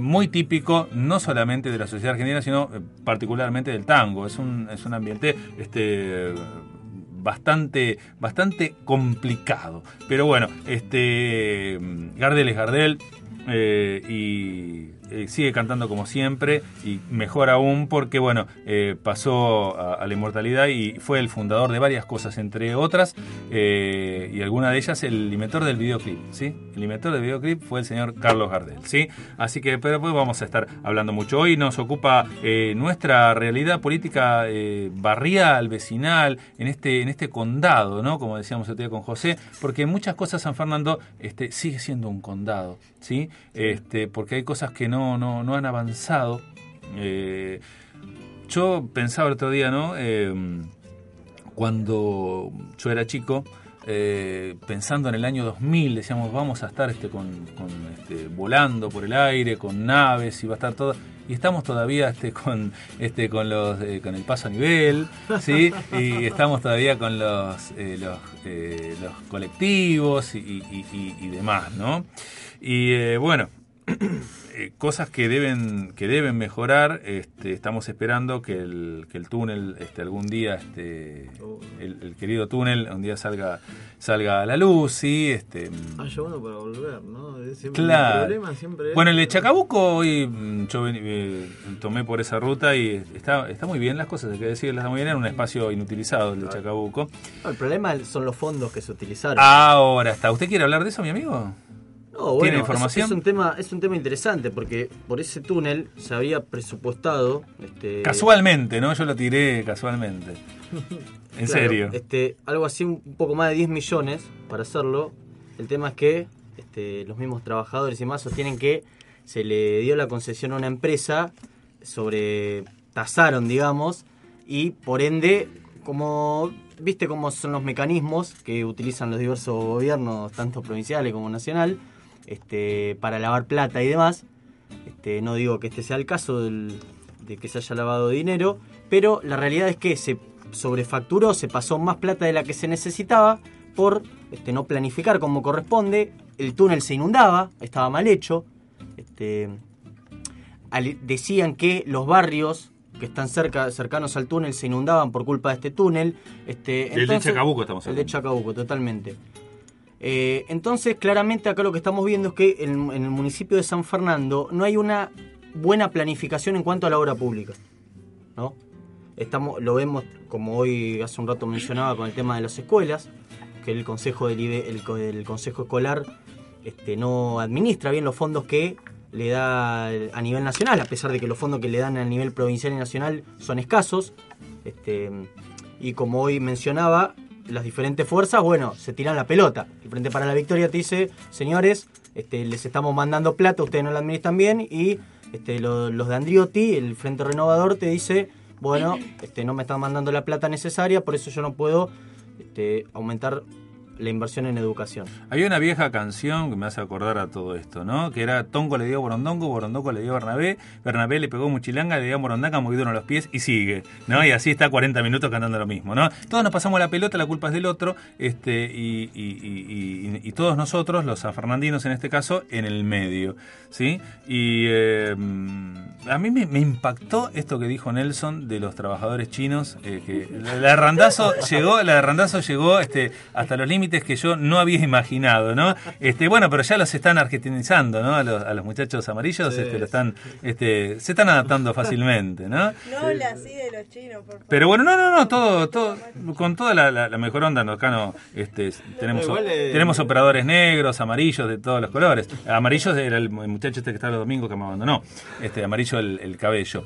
Este, ¿Será lo del pollo sobrero lo que usa el muchacho este en el pelo, nuestro operador, o es natural? Eh, ¿Cómo está el pollo sobrero? eh? Bueno, nada, este, un, grande, un grande el, pollo, un, gran este, luchador, ¿sí? Este, esperemos que bueno que la tintura no, no, le afecte las ideas. Eh, entonces, la actualidad ferroviaria pasa ahora por por eh, por todo esto que, pasó en Temperley. Eh, bueno, Exactamente, claro, hoy en día la, la, la, la discusión, es decir, se centra más que nada, ayer nos enteramos de que metieron preso al guarda, y si nosotros revisamos el rito, que es el reglamento técnico operativo para poder manejar un ferrocarril, se, podríamos establecer tranquilamente que la persona autorizada a despachar una formación según eh, el itinerario es el, el jefe de operadores, ¿no? Que tiene que ser jefe de operadores señalero, quien le comunica al señalero, el cual, por medio de- del control, eh, le da un papel firmado al guarda, ¿no? Que es una autorización de uso de, de uso de vía, el cual, bueno, como jefe de tren, se la pasa al conductor y le dice, bueno, podés salir. Sin este papel, sin esta autorización de vía libre, el, el guarda no puede autorizar al conductor a despacharla. El guarda es quien despacha la formación, es el jefe de tren. Por lo cual nosotros ya en principio, si metemos en cana al motorman o al guarda por, por, por haber despachado una formación no en tiempo y en forma, estamos negando todo el procedimiento por medio del cual. Pero supongamos que por error un motorman habilite una formación o por error un guarda habilite la formación. El problema es que el sistema de señalamiento automático debería eh, truncar la salida de esta formación ante la inminencia de, bueno, de un choque. ¿Cómo se realiza esto? Por medio de un sistema de señales automáticos que ya, según la revolución, es decir, ya está, está previamente instalado. Es decir, esto no es algo que Randazo prometió, debería, debería haber instalado y no lo hizo, nosotros, sino que el sistema se llama sistema, es un sistema ATF que es un sistema ya instalado hace mucho tiempo, en los años 70, ya el Reito incorpora en sus últimas modificaciones todo este, este sistema electromecánico de señales automáticas, semiautomáticas y automáticas, por medio de que, que ya deberían haberse activado. El problema es el, el mantenimiento de esto. ¿No? Qué interesante, Nelson, todo lo que estás diciendo. Y qué interesante sería que, que los medios de comunicación, ¿no? en este caso un- un- una radio eh, comunitaria como SFM La Barca, te dé este espacio para vos explayarte y explicar paso por paso, como lo estás haciendo, y en forma muy interesante. Eh, por ejemplo, los canales de, de televisión, bueno, también uno pretende este, peras del olmo, eh, porque no veo especialistas, como es tu caso, que sean convocados por los eh, tanto la- la- las radios de, de mayor difusión como los canales para que expliquen esto. El- Y todo tiene un porqué, por ejemplo, C5N no te invitaría jamás. Eh, quizás te pueda llegar a invitar TN, pero según de acuerdo, ¿no? Según el día como amanezca, y, y- y así todo, ¿no? Entonces nos quedamos con una parte, como eh, canta este muchacho con la sinfónica, ¿dónde diablos está la verdad? O sea, ¿quién es el que dice la verdad? Y si disfrazamos a, a la mentira de verdad, entonces la podemos llegar a- a- a comprar. Y esto es el hecho de que, eh, eh, y, y no fue, y por ahí no se le da mayor trascendencia porque eh, Dios mediante no, no, no, no fue una tragedia, ¿no? Como que había sido muchacho Jaime que había dicho que si lo de eh, 11 hubiese pasado un, un domingo no, no, no hubiese Claro. sido tan, tan Sí, grave. sí, sí. Bueno, esto por suerte pasó un domingo para Jaime, ¿no? Eh, lamentablemente este, Claro, pasó incluso y, y la gente tiene que seguir viajando, o sea, y esto puede volver a pasar. Eh, eh, o sea, dependemos. eh, yo que estuve yendo a ISER durante tres años con los eh, la, línea de trenes anteriores, eh, era una odisea llegar a retiro todos los días. Sí, y hoy es una problemática también poder adaptar las nuevas formaciones al sistema eléctrico antiguo que tiene. Digamos que nosotros hoy con los trenes chinos tenemos un problemas tremendo para poder alimentarlos. Es son trenes eléctricos y bueno, mismo ayer me estaba diciendo un muchacho hubo problemas para llegar a retiro por el problema del señalamiento. Es decir, en Pablo Maldonado es, el- es el, la principal pa- parrilla de señales de retiro. Tenía problemas tan graves que los trenes solamente llegaban hasta Rivadavia. Es decir, el domingo había sido la tragedia y ya teníamos de nuevo problema el día jueves. No hubo una tragedia porque, bueno, se tomaron los recaudos necesarios para parar las formaciones ya en Rivadavia. Y la gente tenía que bajar en la estación ahí. Y así todos los días y cosas que no nos enteramos, que nos enteramos los que somos usuarios habituales del tren. ¿sí? Eh, mi amigo Matías Casalins, vamos a, a seguir con los minutos que nos quedan, eh, tratando de, de redondear todo esto tan importante que nuestros invitados hoy nos han traído eh, como, como debate. ¿sí? Me pide el querido Jorge Juan, un cantorazo de tango, que le pasemos, y por última vez lo vamos a hacer, porque ya se había comunicado Susana Ferreiro adivinando quién es el, el cantor de hoy y Jorge. Así que entre Jorge y Susana está la cosa. Susana todavía tiene que venir. Este, dijo, no llevo las facturas porque los muchachos de la izquierda la van a comer todas. ¿sí? Y ella me quiere homenajear a mí. ¿eh? Bueno, no, sabés. Se la llevan a los chinos, Susana. Eh, escúchame. Este, mm, para Jorge Juan, y por última vez, a ver quién, porque si no hacemos el sorteo entre estos dos ganadores, ¿quién es el que se pregunta dónde diablos está la verdad? Con eh, la Sinfónica de, de San Juan y le mandamos un saludo a Gioja, ¿no? El muchacho de, de San Juan, el lindo con la minería, ¿no? Este, lindo, toda la minería que está pasando. Eh, tengo amigos sanjuaninos, un día lo vamos a traer al piso para que nos cuenten, ¿sí? Todo lo lindo. ¿Quién canta, Jorge Juan? A ver. sin que nadie cambiase el destino. Aquel hombre que tuvo esa vez la verdad se quedó para siempre callado. Y extraviado en la calma que oculta esta faz, sigue siendo el que más se ha buscado. Me quieren vender la noche por luz, la calma por la tempestad. Y yo quiero saber dónde diablos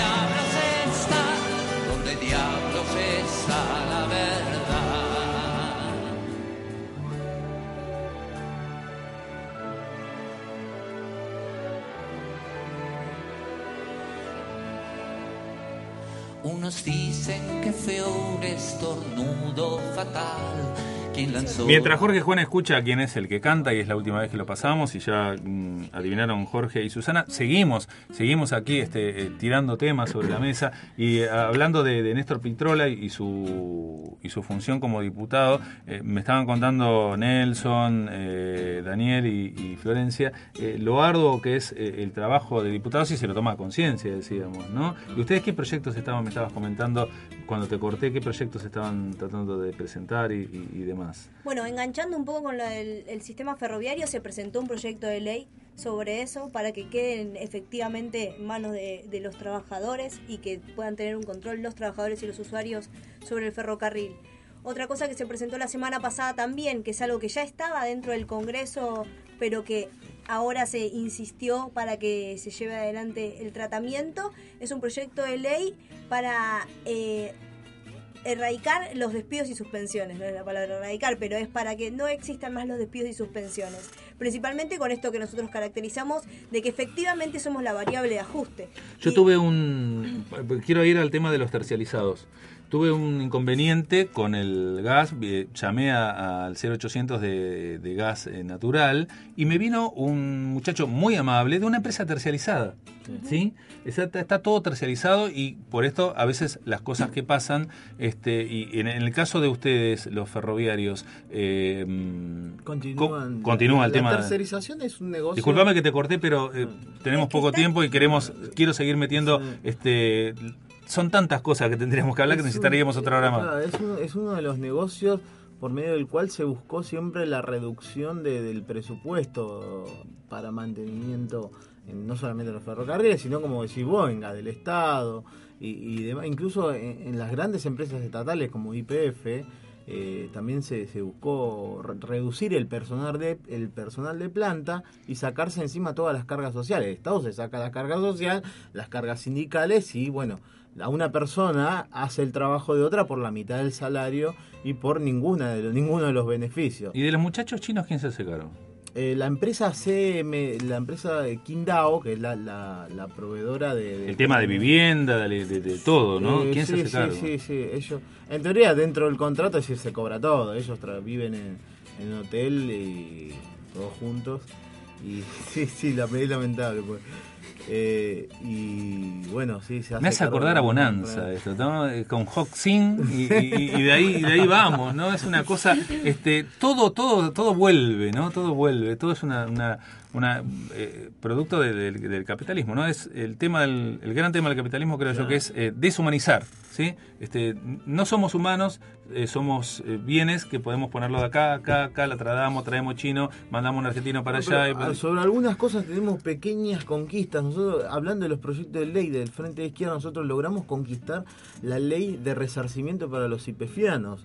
Digamos que logramos, todavía no se, no se reglamentó esta ley, pero el Estado finalmente reconoció, luego de 20 años de, la estatización, un resarcimiento por las acciones que los eh, trabajadores de IPF, cuando la IPF era estatal, eh, se les fue arrebatado por las por estas distintas empresas privatizadas y bueno Ahora, el jueves que viene continúo, ¿no? Con la mención de, todo esto. Este fue el primer proyecto de ley del Partido Obrero que se pudo presentar. Y que, que ganamos, que se ganó y que los trabajadores de IPF van a, van a cobrar este, este resarcimiento. Ahora vamos con un proyecto de ley bastante similar sobre los telefónicos. ¿Qué pasa? Cuando se estatizaron las leyes, la- el- cuando se privatizó las empresas de telefonía, Mira, está muy interesante. Cobraron- Tenemos poco tiempo. Llama un oyente, Alfredo. ¿Qué va a hacer los candidatos de la izquierda con los jubilados? Pregunta. El 82% móvil. Exactamente. Es más, justamente nosotros... Disculpa, pero es la- la- la- Nos- nosotros sostenemos que las primeras leyes que trataríamos de sancionar si fuéramos gobierno son el 82% móvil, la prohibición Un de... tema que ha quedado en el olvido. No, sí, totalmente. Eh, el 82% móvil, la prohibición de despidos y suspensiones y este, la, que la canasta básica familiar sea eh, de 15 mil pesos hoy por hoy, ¿no? No, Eh, que, que el salario mínimo que el sea salario igual mínimo sea costo. igual al costo de la canasta básica familiar. Este, con respecto a los jubilados, este, nosotros siempre hemos sostenido una gran defensa de los derechos de los jubilados y bueno, hoy por hoy planteamos la necesidad del 82% móvil porque vemos claramente que un jubilado con 3 mil pesos no puede vivir. Es una realidad. Una persona que trabajó toda la vida y que el Estado le confisque, porque hoy el ANSES termina, con el ANSES se financia la deuda externa, el pago a Repsol, o sea que este, en vez de este, seguir una línea de defensa de los derechos de los trabajadores, claramente se está defendiendo este, a los empresarios y a los sectores que son los que, en definitiva, siempre terminan generando las, eh, las recurrentes crisis económicas que se dan en el país. Creo que fue respondido, Alfredo, en parte, ¿sí? Tu, tu, consulta. Bueno, vamos al quien canta, ya vamos a ir develando y vamos a hacer sorteo. Solamente Jorge y Susana adivinaron, porque, bueno, Jorge Juan dice que era Cacho Castaña. Ah, le voy a pedir, nos vamos a ir con algo de Cacho, ¿sí? Que fue el cumpleaños. Cacho se está restableciendo, el querido Cacho Castaña. Bueno, con la Sinfónica de San Juan, el locutor este grande se le escapó y el que se pregunta dónde diablos está la verdad es el querido Nito Mestre. ¿sí? El querido Nito Mestre. Ahí vino Graciela, fuera de concurso, Jorge y Susana Ferreiro. Susana Ferreiro ya tiene un CD para venir a retirar y ¿quién le dice que gane nuevamente? ¿sí? Este es el viejo y querido sorteo. ¿eh? Vuelve Orlando Marconi este, del más allá a hacer los sorteos. Nos metemos todos adentro del Citroën usado. Todo esto pasaba en la televisión argentina. ¿eh? Ustedes se ríen, pero son tan chicos.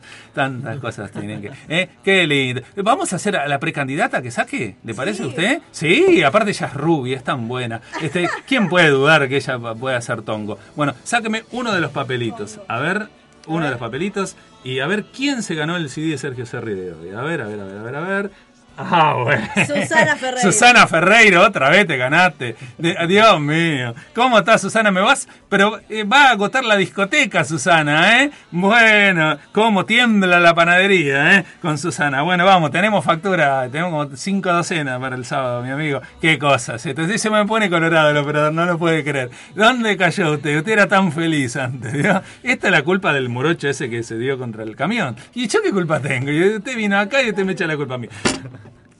El, el que chocó con Orión, claro. Sí, no sabes si chocó con Orión o con un camión. Bueno, eh, muchachos, el tiempo es tirano no solamente en televisión, sino también en radio. Me gustaría una reflexión final de 30 segundos de cada uno de ustedes para eh, terminar esta charla, que es un comienzo, ¿no? Porque, bueno, están invitados para cuando quieran. eh, si tienen la suerte de, de acceder a, a- a la candidatura oficial, también están invitados. Y, bueno, y si son eh, ganadores, este, más que mejor. Y, bueno, y lo vamos a, a- a seguir de cerca. Y todos los que nos prometieron hoy, vamos a ver si lo, si lo llevan a cabo. ¿eh?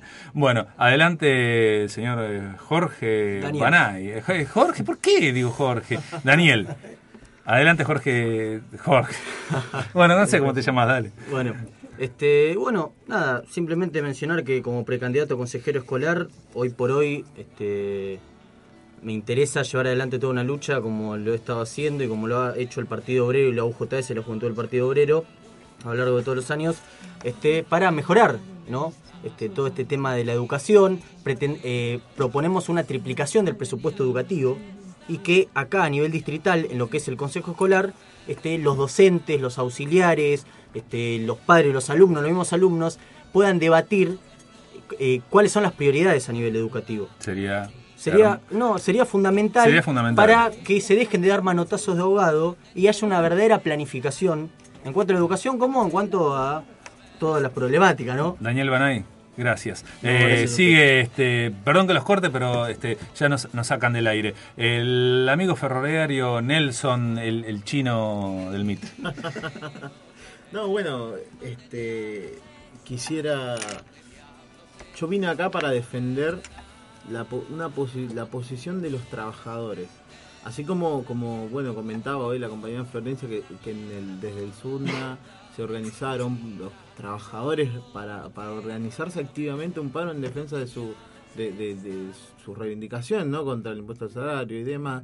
Yo también quiero quiero defender a mis compañeros. Hoy el guarda detenido es un compañero mío de la Unión Ferroviaria, ¿no? Y, y bueno, yo vine acá... Sí, a la fraternidad de la Unión Ferroviaria, Sí, a la el tema es un compañero Para ferroviario. defender al ataque. Nosotros fuimos los únicos atacados en todo este tiempo y jamás se puso en duda a los verdaderos responsables políticos de esta tragedia. Digamos que eh, hoy en día los sicilianos están sueltos, hoy en día Jaime, eh, debido, las personas responsables del, de, de la defina, del, del vaciamiento del ferrocarril eh, están haciendo lo que quieren y siguen confiscando el salario. Florencia, lo último.